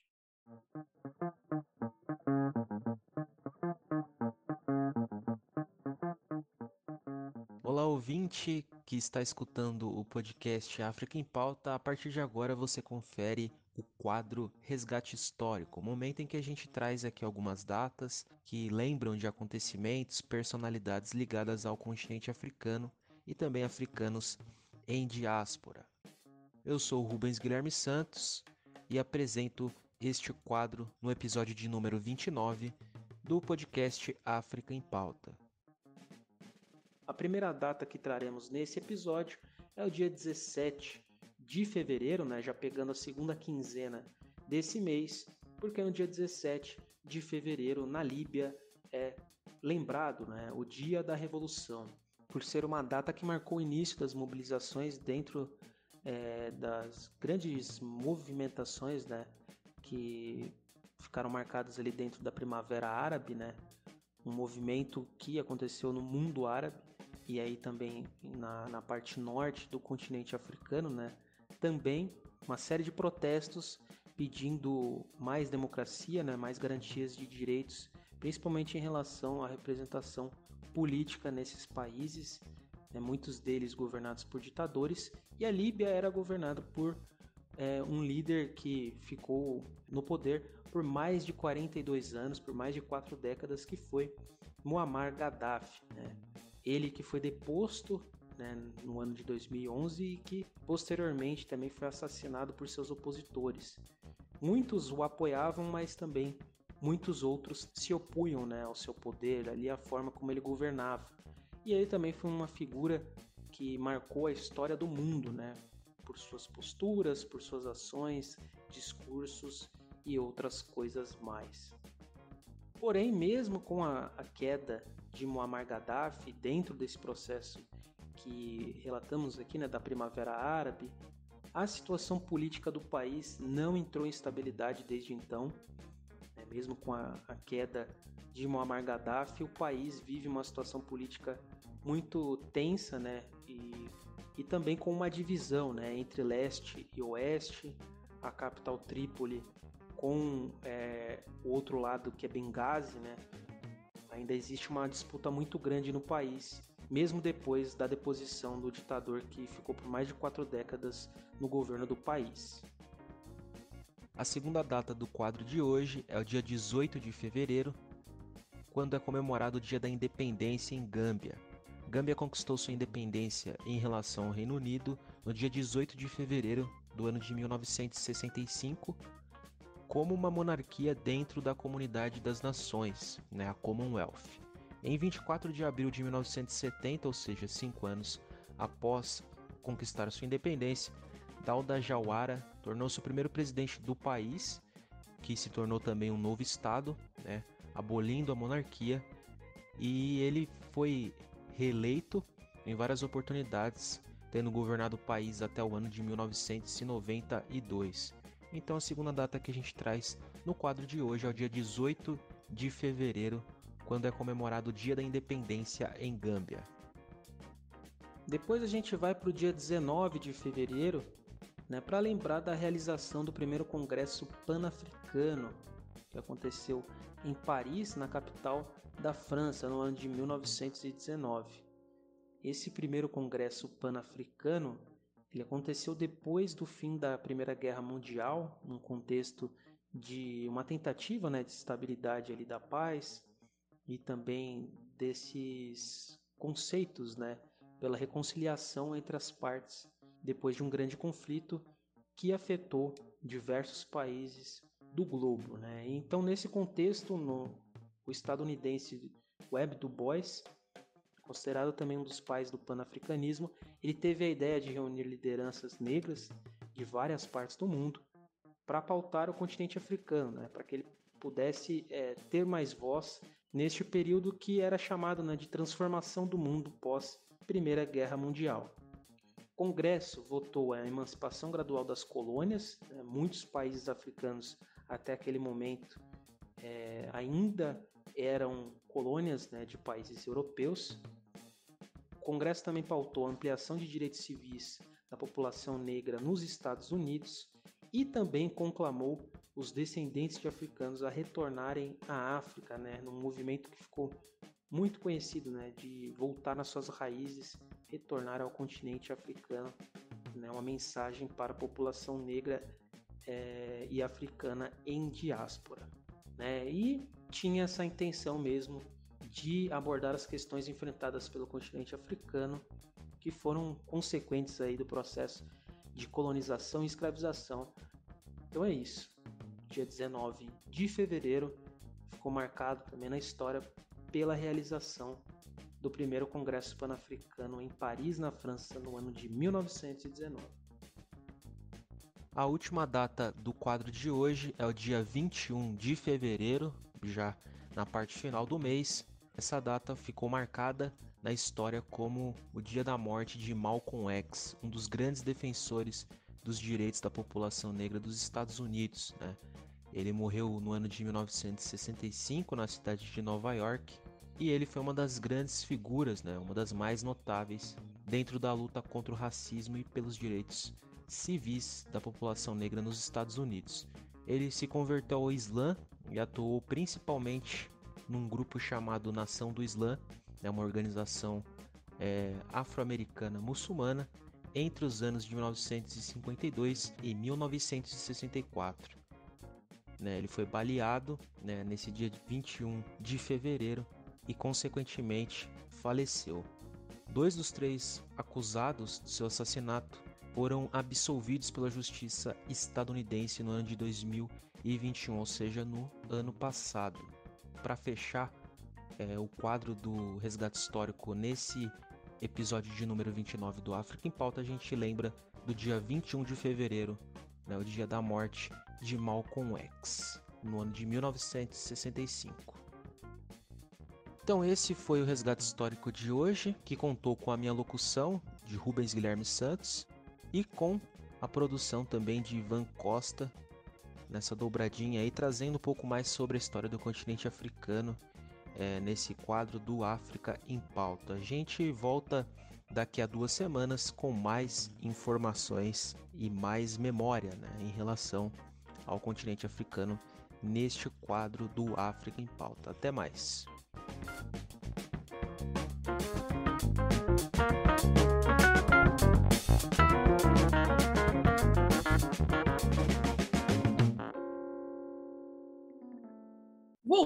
Voltamos, Luiz, para o terceiro bloco e a gente vai ao Zimbábue, né, já que as eleições no Zimbábue acontecem nesse final de semana sob olhar da comissão eleitoral, não é isso? Então, fim de semana da festa da democracia é, em Zimbábue, né? as eleições. Ou nem tanto, meu amigo. nem tanto. Eu vou tentar explicar para a galera que chegou, os guerreiros e as guerreiras que chegaram ao terceiro bloco do África em Pauta. A Comissão Eleitoral do Zimbábue, eu gostei da sigla, ZEC. Gostei da sigla chegou a rejeitar algumas alegações, né, de que teria tido algumas mudanças ali na lista de eleitores antes das eleições desse dia 26 de março, ou seja, a gente está publicando esse podcast no dia 27, ou seja, a gente ainda não vai ter sabido a apuração geral dessas eleições, mas elas prometem por diversos motivos.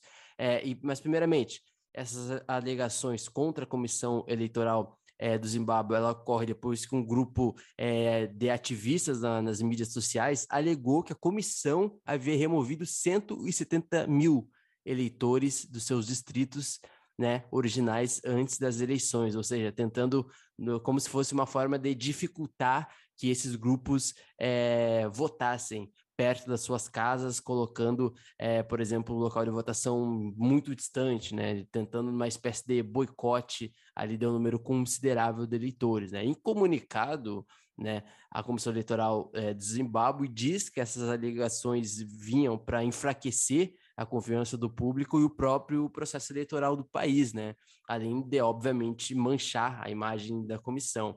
Lembrando, o Zimbábue ele vai realizar é, eleições é, para preencher as vagas ali nas regiões locais e na Assembleia Nacional, ou seja, a maioria que ficou vaga por causa de algumas políticas internas da oposição ali, de boicote e outras lutas políticas internas, também em alguns casos ele de falecimentos, por exemplo, de alguns candidatos, ou seja, Zimbábue tem uma lacuna aí um pouco ou bastante grande para preencher ali, principalmente é, nas eleições locais, ali na, nas regiões e também principalmente na Assembleia Nacional. Né? Lembrando que Zimbábue é, politicamente sempre tem polêmicas quando envolve principalmente eleições presidenciais, meu amigo. E aí, é, antes, na semana, inclusive, do dia 26, perto das eleições é, nacionais no país, a gente teve uma grande polêmica, meu amigo, até porque o presidente do Zimbábue, ele nunca deixa barato, né?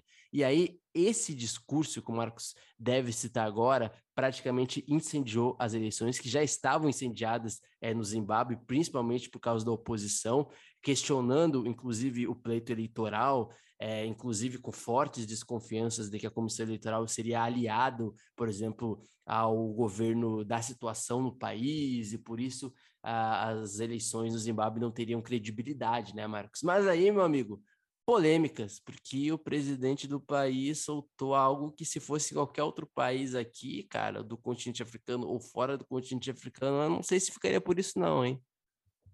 É, nesse clima amistoso da festa da democracia, o presidente de Zimbábue declarou que vai esmagar a oposição. tá bom para você? É, é, essa declaração, óbvio, causou reações nas redes sociais, enfim, gente para todo lado falando disso, e ele disse que não vai renunciar ao poder sob nenhuma circunstância, tá? É, disse que não tem um líder da oposição para governar o Zimbábue e né, ele disse que só o partido dele pode governar o país. Ele demitiu a coalizão para a mudança dos cidadãos, era liderada pelo Nelson Camisa, seu maior inimigo, dizendo que o partido que foi recém-fundado não tem chance. Aí está fora. Tá? Não tem chance, está fora. Não, deixa isso para lá. É, ele se dirigindo ali aos apoiadores do partido em Epworth, né, os, os, apoiadores do partido dele, o lançamento da campanha do ZANU PF antes das eleições dia 26 de março de 2022. Nesse lançamento ali, né, o Emerson é, Nangagua, ele disse que apenas, né, ele disse que apenas o partido dele pode governar o país, como a gente citou ali acima, né? É que é o nome do presidente? O Emerson Nangagua. Ah, não, só para falar que ele não é parente daquela famosa cantora dos Estados Unidos, tá? Só para Nossa, mas foi longe demais. Isso aí. É, é, é, ah, é por isso que ele diz que vai esmagar a oposição. Vocês não entendem. É... Já pensou, rapaz? Hashtag o Emerson tem razão. Não, não tem, tá, gente? Enquanto isso, né, ele, ele fazia campanha em Harare East, né, é, enquanto, ele faz, né, enquanto ele fazia essa campanha em Harare East, o vice-presidente do CCC, o Tendai Biti, disse que educação, né, o CCC é outro partido, ele disse que a educação seria gratuita da pré-escola até a pós-graduação é, sob um governo liderado pelo Nelson Camisa. Então, assim, tá legal o clima, né? Enfim, como o Luiz disse, temos ali 28 assentos parlamentares e 105 vagas para serem preenchidas né, por autoridades locais. Tá? Então, se não tá bom para você, meu querido, sinto muito.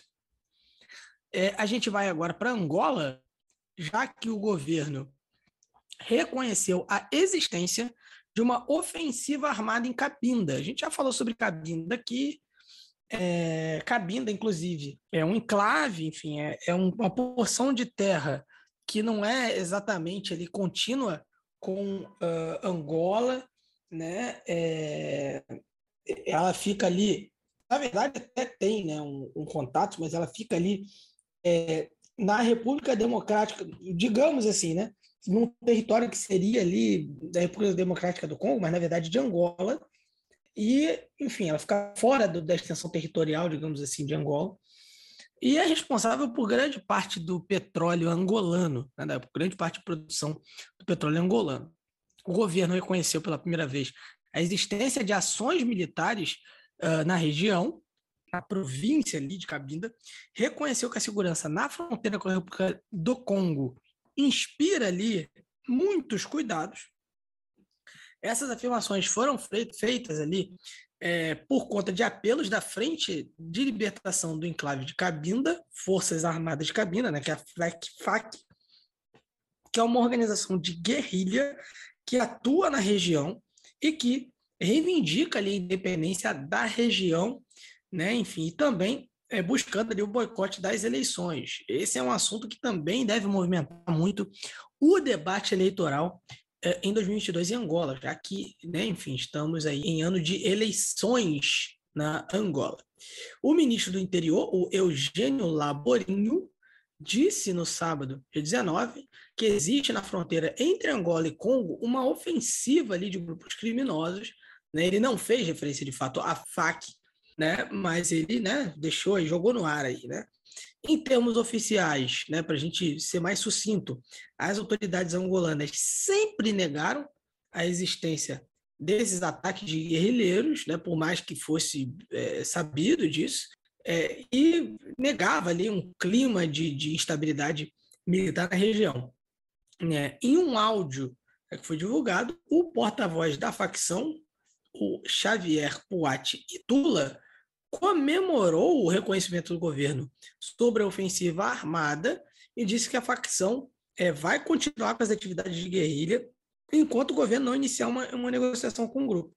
Lembrando que a gente noticiou um tempo atrás aqui também que Portugal estabeleceu uh, relações com, enfim, alguns grupos ali de cabinda, né, um certo reconhecimento é, ali da frente pela libertação de cabinda, né, o que também incomodou muito o governo angolano, né? mas enfim, é, é, é tenso, né, Luiz? Uma situação bem tensa aí na região de Cabinda.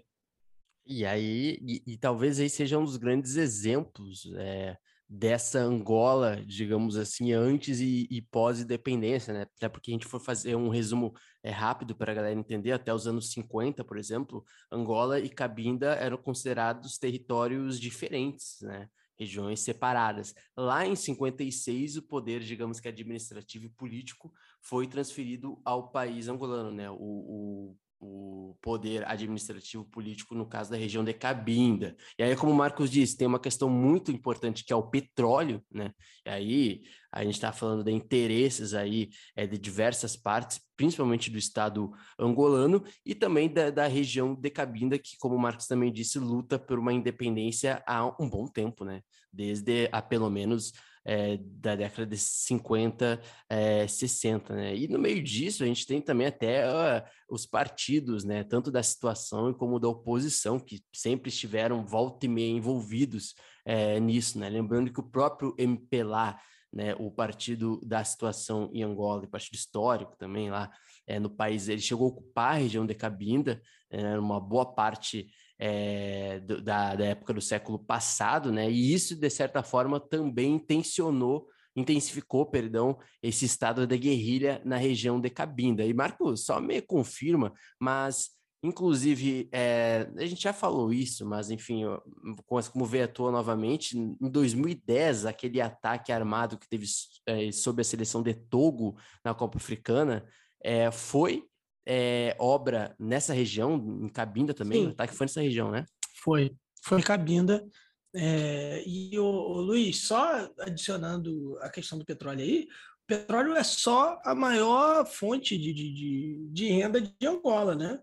É, a maior atividade econômica de Angola é uh, o petróleo. E aí Angola perderia muito com isso, né? Enfim, é, então, obviamente, Angola, Angola não quer só perder Cabinda por uma questão de, ah, de ter o território ali, de dominar, mas também por uma questão de uh, questão econômica, né?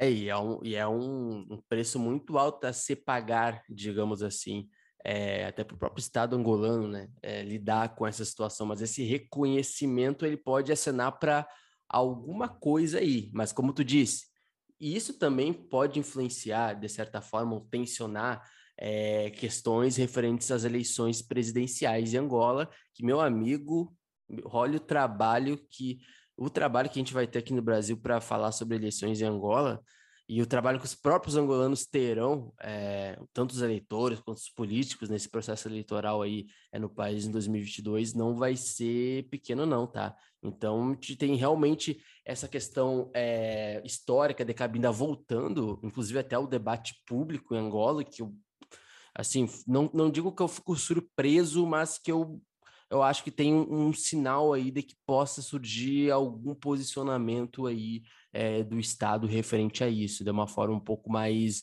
é, firme, mas também a gente sabe que essa questão da região de Cabinda e tudo que envolve sempre foi uma situação bastante complicada, inclusive é, para o antigo presidente do país e para o próprio MPLA, né? Se tem, um ponto de vista do MPLA, historicamente ter ocupado a região de Cabinda, ali tentando lidar com esses conflitos, do outro lado, a gente teve o, a própria UNITA, historicamente, já, por exemplo, em algum momento dessa história do conflito, é, tendo. Perdão tendo ficado ao lado, inclusive, é, dos separatistas, né? Então, a Fleck Flak hoje, ela é, a, digamos, a maior célula de resistência é, contra o Estado angolano, né? Mas em algum outro momento, lá pela década de 60, 70, 80, outras frentes acabaram sendo dissidentes, né? Dessa maior que é a Fleck Flak, né? Algumas se alinharam ao Estado angolano, né? Aceitaram ali é, as premissas do Estado angolano para se alinhar politicamente, se reintegrar, digamos assim, enquanto a Fleck Flak, que é, é digamos que a maior célula é, de resistência ali em Cabinda, historicamente tem optado por continuar fazendo resistência ao Estado angolano, independendo de, de qual presidente esteja, né? E aí tentando, digamos que, ser uma frente de resistência contra o próprio MPLA, né? Porque a gente está falando de um partido historicamente aí é, muito influente né, no, na política nacional e, de certa forma, não tem como não falar do, do partido de situação em Angola. Bom, de Angola, a gente sobe para República Democrática do Congo, eh, já que o presidente Félix Tshisekedi, ele, eh, enfim, pediu para a galera, para os oficiais do exército, permanecerem apolíticos. Ele é, atacou aí, condenou na, né, casos de disciplina em todos os níveis das Forças Armadas. Aí você pensa assim, ah, ele quer disciplinar a galera aí, a galera tá dando opinião na internet e tal. E isso, na verdade, vem depois do quê? Vem depois de que a prisão do, de um conselheiro de segurança do Tishekedi, né? aliás, do seu conselheiro de segurança, é, no início do mês, alimentou ali algumas especulações de divisão dentro do próprio governo ou até uma sugestão ali de uma tentativa de golpe. O Exército da República Democrática do Congo é, vem realizando várias operações é, ali no leste do país, particularmente ali nas províncias ali de Ituri e norte de Ituri, que são é, províncias ali, enfim, extremamente afetadas por conflitos. É, e aí, enfim, o, o Tchekedi, ele resolveu, enfim, tentar dar uma segurada na onda do pessoal aí, né? Abrindo aspas para ele, ele disse o seguinte: vários casos de indisciplina foram observados em todos os níveis do comando militar, que contribuíram para certas falhas que experimentamos no terreno. É, ele falou isso é, durante uma cerimônia ali com oficiais superiores do Exército e da Polícia, e também denunciou que há má gestão dos fundos e equipamentos disponibilizados aos comandantes da, da, de unidades a todos os níveis. Então, assim, não sobrou para ninguém, é, né? Sobrou para todo mundo, na verdade, né? Não aliviou para ninguém o Tishaked, né, Luiz? Inclusive, a gente anunciou uma espécie de breaking news no último episódio, né?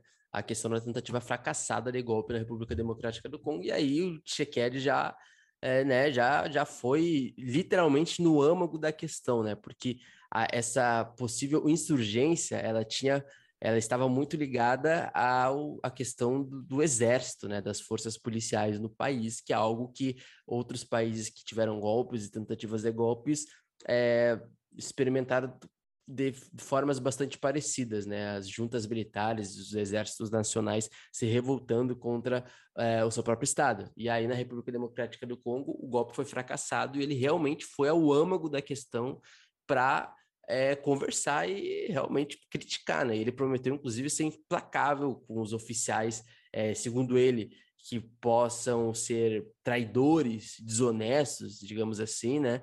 E lembrando também que todos esses comentários eles surgem depois que um conselheiro de segurança presidencial, como eu já tinha dito no último programa, François Beat, ele foi preso no dia 5 de fevereiro, enquanto o Tshisekedi, o presidente da República Democrática do Congo, estava fora do país, né? Lidando com questões ali da política internacional, principalmente ali dentro é, do continente africano três dias depois da prisão é, do cidadão, o governo disse que haviam indicações ali bastante sérias contra a segurança do Estado e que elas haviam sido, havia sido descobertas.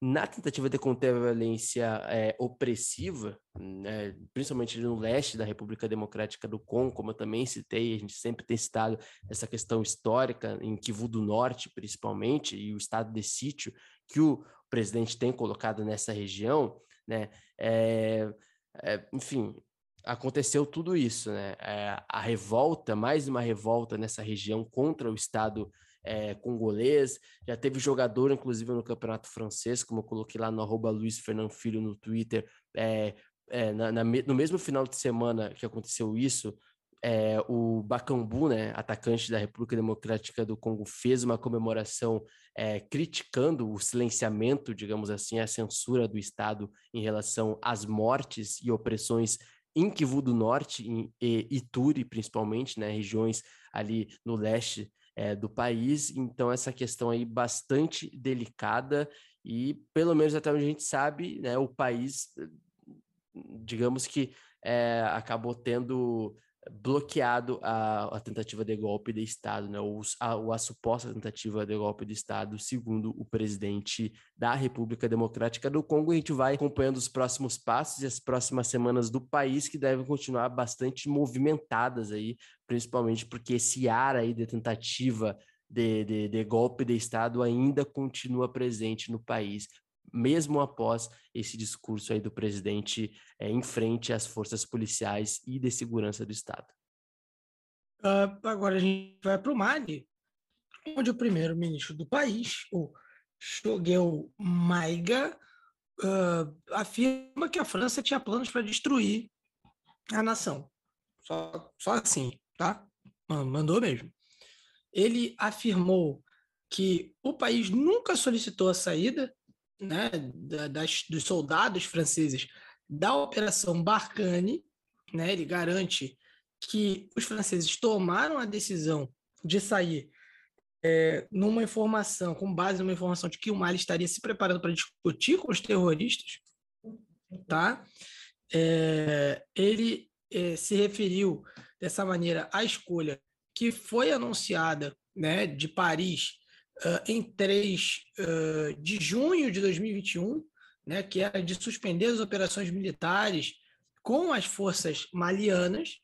Né? O Ministério das Forças Armadas é, francês explicou que estava ali aguardando garantias sobre o retorno né, dos civis ao poder após ali as eleições que estavam marcadas para fevereiro e que não aconteceram, né? O chefe do governo explicou que os soldados né, malianos ou malinenses, como preferir, já ocuparam essas bases né, é, que os franceses deixaram nas últimas semanas. Né, disse ali que houve uma reorganização.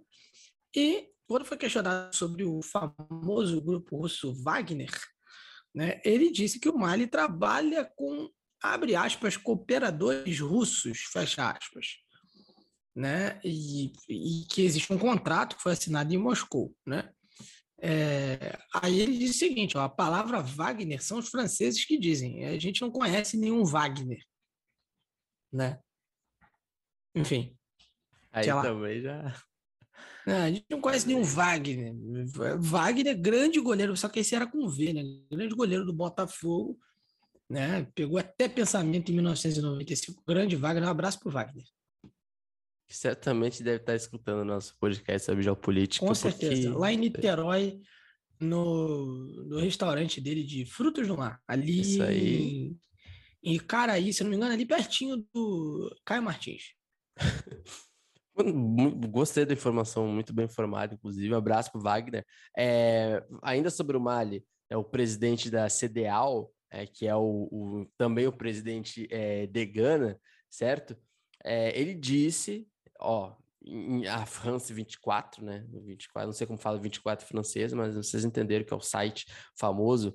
É, ele deu uma entrevista ao site francês e ele admite, seu Marcos e o pessoal que nos ouve, a possibilidade de, de uma aceitação, de uma transição de mais de um ano, é, de cerca de 14 meses, para ser mais específico, dada ao líder da junta militar e presidente interino Assimi Goitá é uma sugestão que a gente já falou que tem sido uma questão bastante impactante para o povo malinês, né? É a continuação da junta militar liderado é, pelo Assimi Goitá e seu primeiro-ministro, o Maigá, para mais cinco anos, mas ele admite a possibilidade de mais de um ano, talvez entre 12 e 14 meses, da junta militar é, ser aceita ali para firmar um poder, é, uma transição, digamos que minimamente democrática é, no país. Lembrando que desde, desde, o dia 9 de janeiro, né, o Mali vive esse impasse aí, não só com a França, mas com a própria CDAO, né, que é a Comunidade Econômica dos Estados da África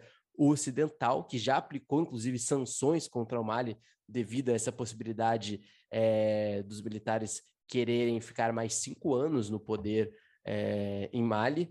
Lembrando também né, que essa questão de se o Mali vai é, ter eleições democráticas aqui é um um tempo, no caso, nos próximos meses, ou se a junta militar ficará por mais cinco anos, ou ficará por 14 meses, ainda é um desfecho que a gente não sabe como vai acontecer, mas que está sendo conversado, inclusive pela CDAO, mas, por outro lado, também tem essa questão bastante forte é, da retirada das tropas francesas e da França é, basicamente expulsa do país, e, por outro lado, sendo alimentado por essa aproximação é, diplomática né, e das relações internacionais do Mali com as forças russas. Tem essa questão bastante importante que a gente explicou também no último podcast, que é uma questão bem sensível para o Mali aí para ser lidada em 2022. Então, a ideia é que esse processo de transição pelo lado da CDAO seja fechado a partir desse mês de fevereiro, mas acredito que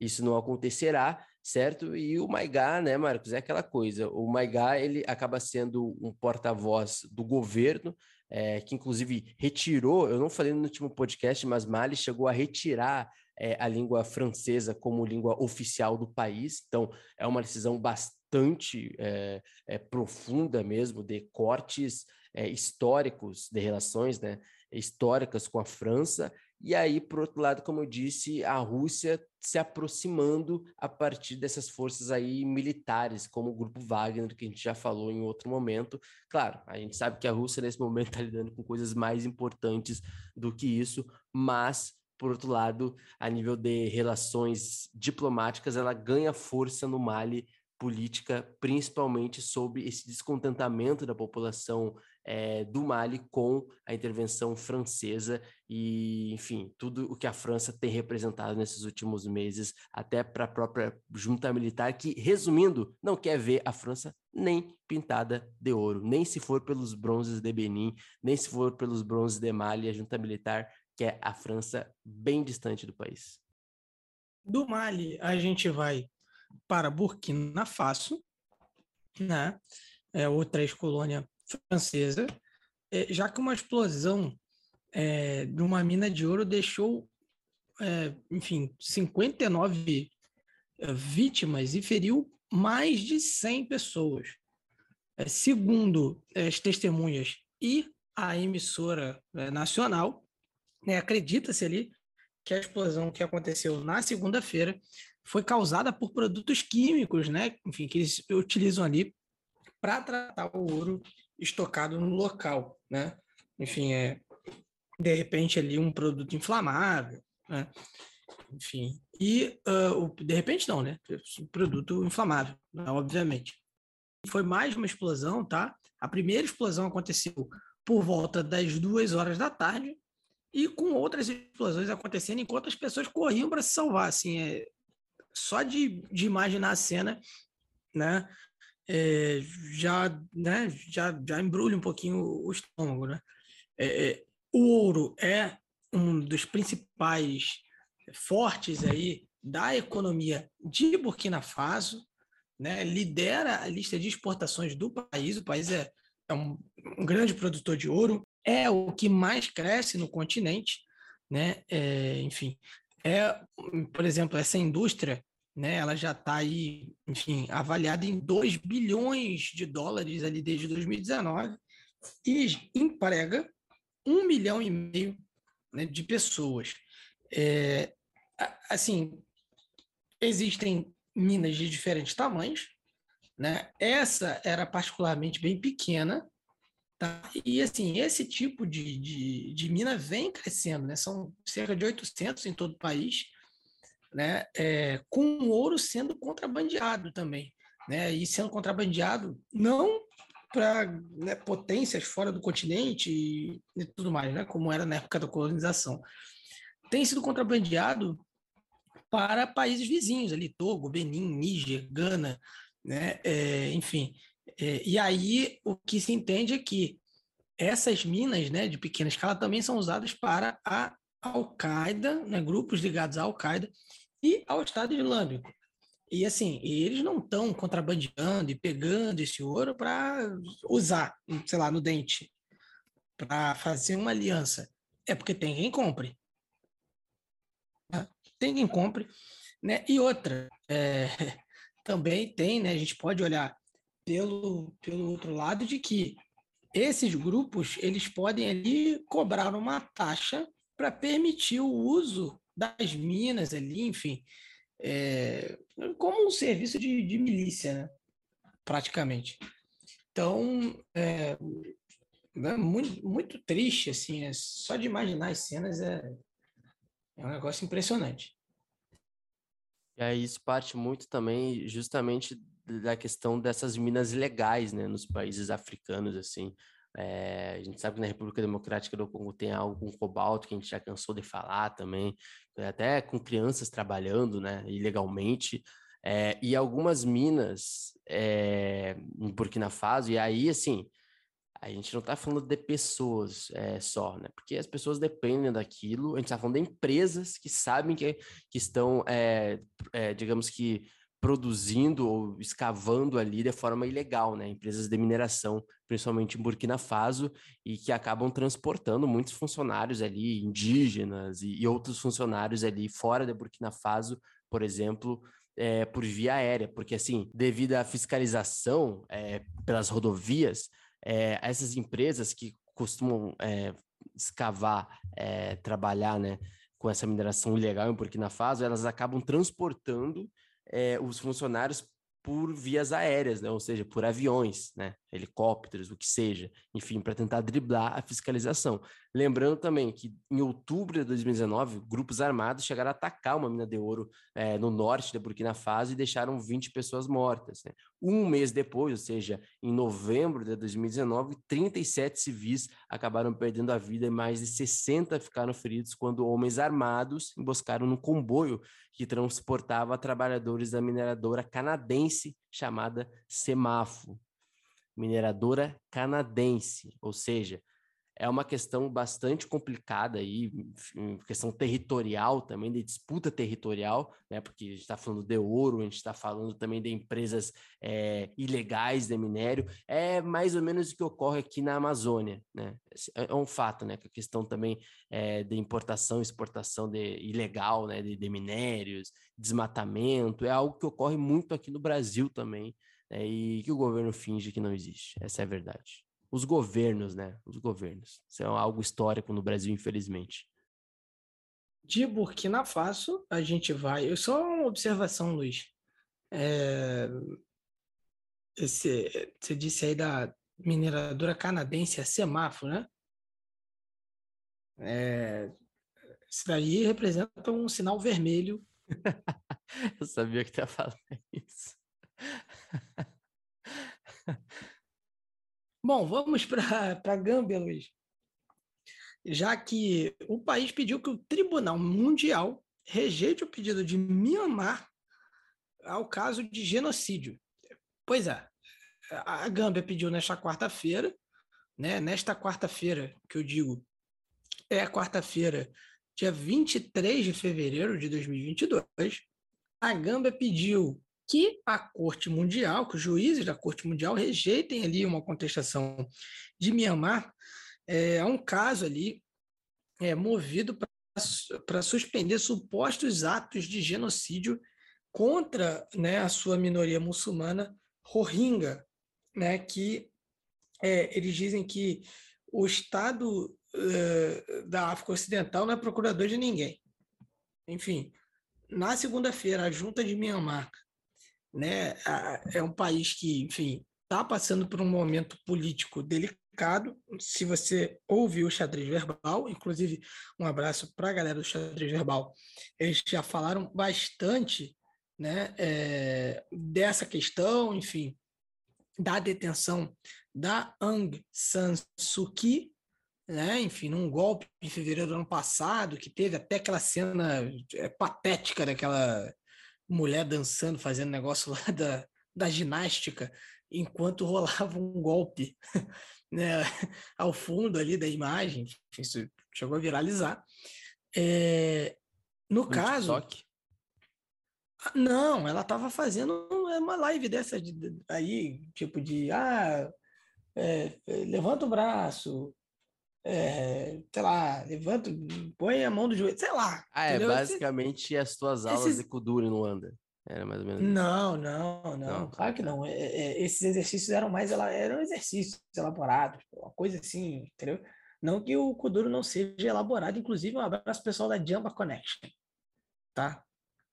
É, adoro a página Jamba Connection lá no Twitter, que, enfim, traz o melhor do mundo Kuduro para esse Twitter brasileiro, enfim, para, para o Twitter mundial. Né? Mas voltando aqui, é, a, essa junta, né, enfim, é, que, que governa Mianmar, é, exigiu que o Tribunal Superior das Nações Unidas desistisse do caso, né? Enfim, porque a Gâmbia ela estava agindo como, uma, como um procurador dessa minoria, é, dessa, dessa, minoria rohingya. Para vocês entenderem bem, resumindo, talvez não esteja muito claro, Gâmbia é, pediu que uh, a Corte Mundial julgue essa questão né, de Myanmar né, está ali, enfim, cometendo supostos atos de genocídio contra essa minoria muçulmana, Rohingya, né? E aí o que Myanmar está dizendo é que Gâmbia não tem nada que se meter, que ela não tem nenhuma legitimidade, ela não é procuradora da minoria Rohingya e que, enfim, não, não tem nada a ver.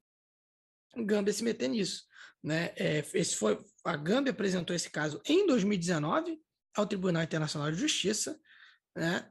a Gâmbia é um país predominantemente muçulmano, né? Enfim, é, que é, enfim, apoiado pela Organização de Cooperação Islâmica, né? É, enfim, e uh, você ter uma ideia, tanto Myanmar quanto Gâmbia assinaram a Convenção do Genocídio de 1948. Então, né, enfim, é, Gâmbia, inclusive, vai usar o argumento de que Myanmar violou esse tratado, né, Luiz? Então, assim, é, é, uma notícia que envolve dois países que né, não estão próximos, né? E tem aí né, os, os argumentos de Gâmbia e o argumento de Myanmar é basicamente Gâmbia não tem nada que se meter aqui. Né?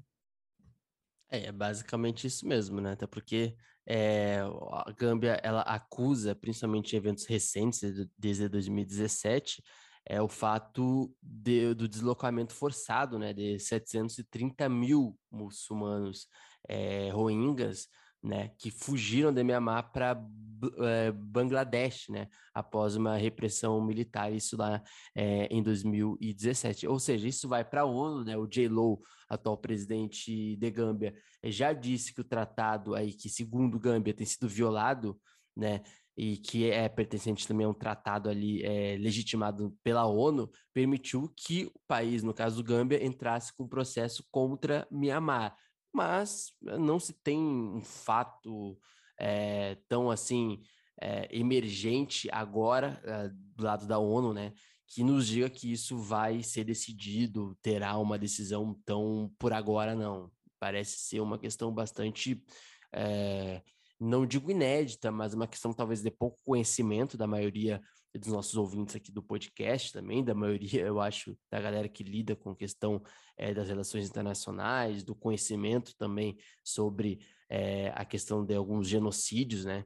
É, em alguns países menores, como a Gâmbia, né, que é o país territorialmente o menor país do continente africano, mas é algo que eu acho legal da gente tratar aqui, até para a gente perceber e trazer um pouco mais essa questão histórica de Gâmbia, que teve muito né, em pauta agora na Copa Africana de Nações, com a sua primeira participação na competição, não só a primeira participação, mas já chegando às quartas de final da Copa Africana sediada em Camarões. Então, é a ver como a diplomacia de Gâmbia lidará com essa questão aí contra Mianmar, como o Marcos já disse, já está bem explicadinho. É isso. Então, a gente encerra esse bloco e chama agora ele, né? Rubens Guilherme Santos, o guia, traz todas as novidades do esporte uh, na última quinzena do continente africano e tem bastante coisa para falar. É com você, meu querido.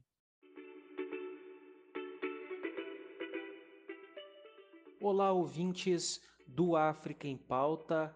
Eu, Rubens Guilherme Santos, dessa vez vou substituir o meu amigo Murilo Otávio para apresentar aqui mais uma vez o Giro do Esporte, onde trazemos as principais atualizações do mundo do esporte dentro do continente africano e sobre também atletas que representam as nações africanas. A primeira notícia que a gente traz aqui é sobre definições da Copa Africana de Nações Feminina que acontece em 2022. No dia 23 de fevereiro, conhecemos as seleções classificadas para a CAN 2022 feminina. Essa edição do torneio contará com 12 participantes, 4 a mais do que as últimas edições, e será realizada no Marrocos durante o mês de julho. Marrocos, país sede. Nigéria, Camarões, Uganda, Tunísia, Senegal, Zâmbia, África do Sul e as estreantes Burundi, Togo, Burkina Faso e Botsuana participam desta edição do torneio continental.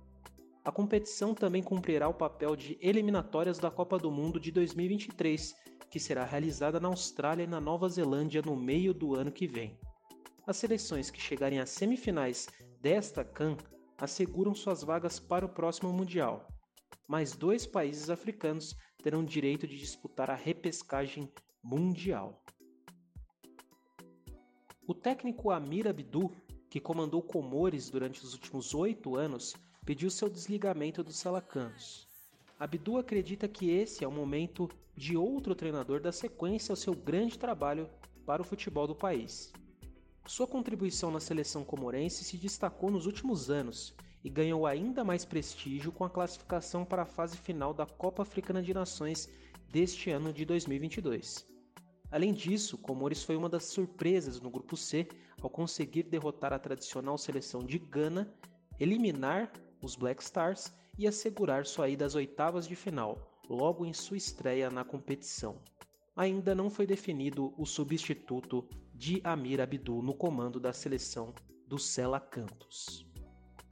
No final de semana dos dias 26 e 27 de fevereiro, a bola rola para as partidas válidas pela terceira rodada da Liga dos Campeões da CAF e da Copa das Confederações da CAF, os dois torneios de clubes mais importantes do futebol africano. A FIFA, entidade que organiza o futebol mundial, baniu as federações do Quênia e do Zimbábue após interferências políticas na direção das organizações. O Ministério do Esporte do Quênia dissolveu a federação por suposta apropriação indébita de fundos e nomeou um comitê interino em novembro. Já a Federação do Zimbábue foi suspensa pela Comissão de Esportes e Recreação, nomeada pelo governo do país. A intervenção desta comissão na entidade zimbabuana de futebol foi motivada por denúncias de assédio sexual de membros da entidade contra árbitras da federação e também por fraudes.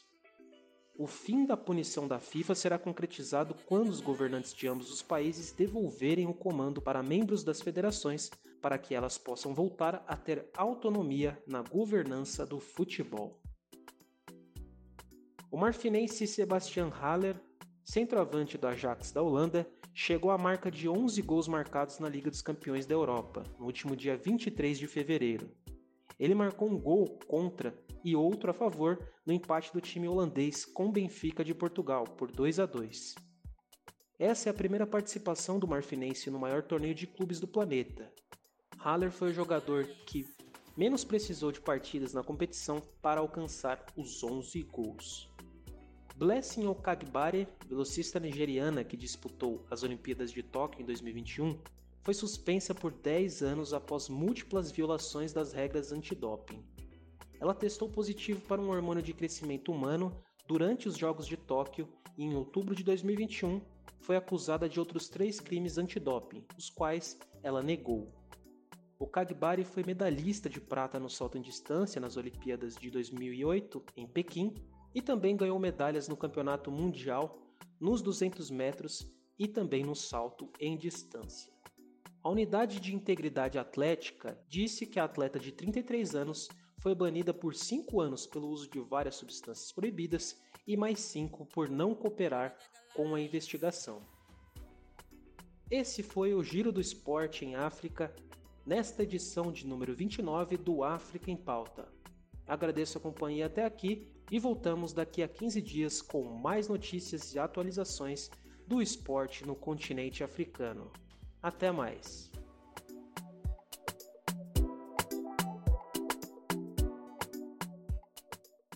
Esse foi o Giro do Esporte em África. Né? E com isso nós encerramos o nosso África em Pauta. Espero que você tenha gostado desse segundo programa de 2022. E se não gostou né, também? Ah, não, aí não, não, não fala assim, Luiz. Você tá muito rude. Você tá, tá, tá muito rude. Você precisa relaxar, Luiz. Eu recomendo que você, enfim, relaxe Quando esse podcast semana. esteve no ar, eu já, já terei relaxado. Já relaxou, né? Já relaxou, já relaxou. Na jacuzzi. É, Luiz. É, aí, vocês estão ouvindo, né? Mas, enfim, é... vai sozinho, Luiz? Relaxar? Enfim, é... um abraço para todo mundo que nos escuta, que nos compartilha aí nas redes sociais. Não esqueça de nos marcar no arroba no Instagram, né, no Facebook e, obviamente, no Twitter, no Twitter que mais cresce no Brasil, arroba pontalancapdl. É, nos financie, né, não nos deixe de nos financiar, nos apoie. Tem um link aqui ó, na descrição desse episódio, é bem facinho, você clica aí, nos apoia, vira nosso apoiador e uh, recebe brindes aí bem bacanas e também concorre é, a um livro, né, enfim, é, é, sensacional, né, que a gente vai estar tá sorteando aí mais para frente, tá bom? É, sigam a gente, sigam as novidades, vão lá no, nos stories dos Desimpedidos, comentem lá que foram lá por causa do ponta de lança, tá? Isso aí, vamos, vamos fortalecer o ponta de lança, é, galera? E é isso, acho um grande abraço para todo mundo que nos acompanhou até aqui. Luiz, seus comentários, seus abraços finais. É isso, meu amigo. Agradecendo também essa missão, né? Essa, essa missão semanal nossa, porque a gente tem que até falar com a galera aí. É, não é nem pedir desculpa, não é essa questão, assim. Mas, assim, se a galera achou que o programa tava menor, é porque a gente sempre fala que a gente tá falando isso antes de fazer todas as edições, né? E sempre quando a gente costuma falar isso, o programa costuma ser gigante da mesma forma. Mas, assim, se vocês acharam, assim, é nossa tá um pouquinho menor hoje e tal, é porque realmente essa semana tá bem corrido e eu tô sendo transparente, né, né Marcos? Até porque a gente é bastante transparente, então é, a gente termina esse podcast aí, uma grande missão nesse, nessa semana pra, pra gente, né? É, o Marcos vai ficar de chinelinho aí, não quer saber mais do podcast. A gente gravou um pouquinho antes, não, tô brincando. tô brincando, brincando. E aí a gente gravou, a gente tá gravando antes, então fazendo uma missão aí bastante grande, né? Já tá quase beirando a madrugada aqui de quinta para sexta, mas a gente faz isso porque a gente, é, a gente sabe que a gente tem uma responsabilidade aqui, a gente sabe que a gente preza também é, pelo respeito a vocês, né, os nossos ouvintes, as nossas ouvintas, e é por isso que a gente está aqui às 23 horas e 37 minutos do dia 24, quase sexta-feira, aí, terminando, na verdade, já o nosso podcast. Então, tudo isso é por vocês. E é isso, cara. Nos marquem, é, compartilhem o episódio, que é muito importante, é, nos grupos de Facebook, nos grupos do WhatsApp, e nos marca lá na arroba nos stories do, do Insta, é, ou nos marca também lá no Facebook ou no Twitter, tá? Vai nos ajudar demais e divulgue o podcast, que é muito importante pra gente, beleza? Tamo junto e a música que eu vou lançar agora vai ser do artista Solomon ou Salomon Denley. S-O-L-O-M-O-N-D-E-M-L-E, com a música Mac Aeshuna. Mac Aeshuna, que é uma música bem no, no, estilo tradicional mesmo, da música etíope. Foi lançada em 2014 pelo artista e, inclusive, o clipe, que inclusive está disponível no YouTube, é muito bacana. É bem legal, inclusive. É um vídeo às margens do rio né? Com as mulheres etíopes dançando em grupo. Então uh, eu, acho que é uma é um artista, né? É uma obra mais é, do último da última década, 2014, mas tem muito das raízes da música tradicional etíope. Então Salomão Denle com a música Mek Ayeshilna. Então, Sejam muito felizes e ouçam essa música no finalzinho deste episódio maravilhoso, episódio 29. É isso aí, Luiz, que tá com inglês maravilhoso, né? Lançou um Twitter, aí vai saber o motivo do, do, do inglês do, do Luiz tá tão bom assim. Né? Gente, um grande abraço, né? Continuem acompanhando Ponta de Lança, como a gente já falou, e nunca se esqueça que Ponta de Lança é paixão por usar. Até a próxima, galera!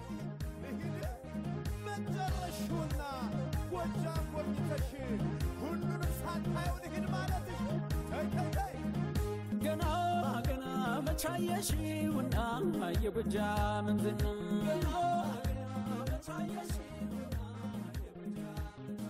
ገና ገና ገና ምን አይተሽ ልትያለሽ? ገና ገና ገና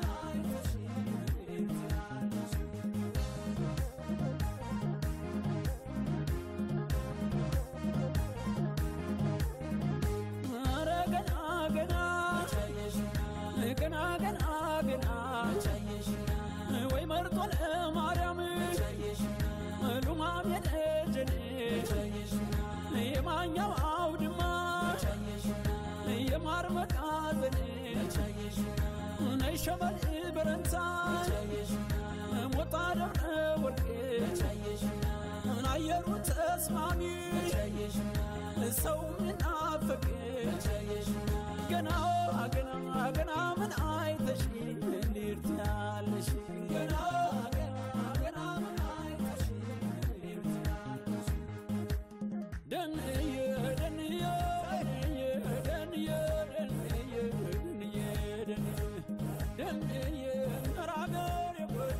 ወይ ማሩ ወይ ማሩ ደንዬ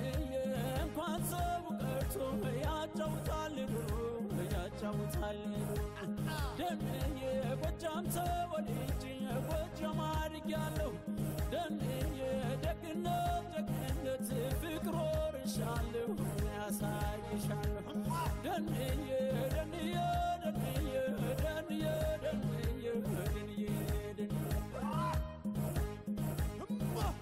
ዳሞት ቢጠና ጓጉሰው ወንበርማ አጣፍቶ የሚያለብሰው ፍቅር እንደሸማ። ሰው ስራ ወዳድ አፈሩ ለምለም እንዲድ ብር ሸለቆ ወርቅና ማርያም ደሜ ደሜ ደሜ ደሜ ደሜ ደሜ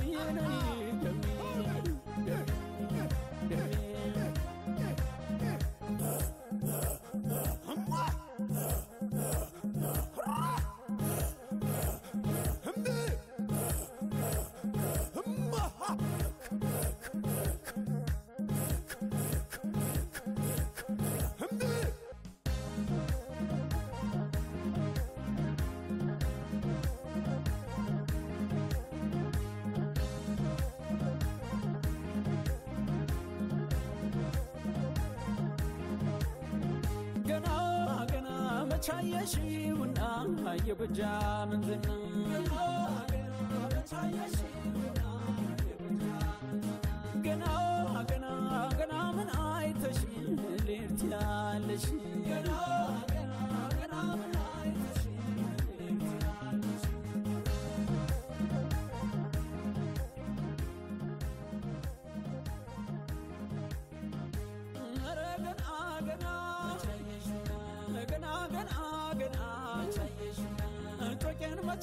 መቻየሽው የውሃ ቃኑን ለአገር ቀርቶ ለዓለም የሚተርፈውን ዲማም ተሻገሪ ዋሸራም እለፊ ሞልቶ የሚፈስበት የቅን የጠራፊ ገና ገና ገና ምን አይተሽ ሌርት ያለሽ ገና ገና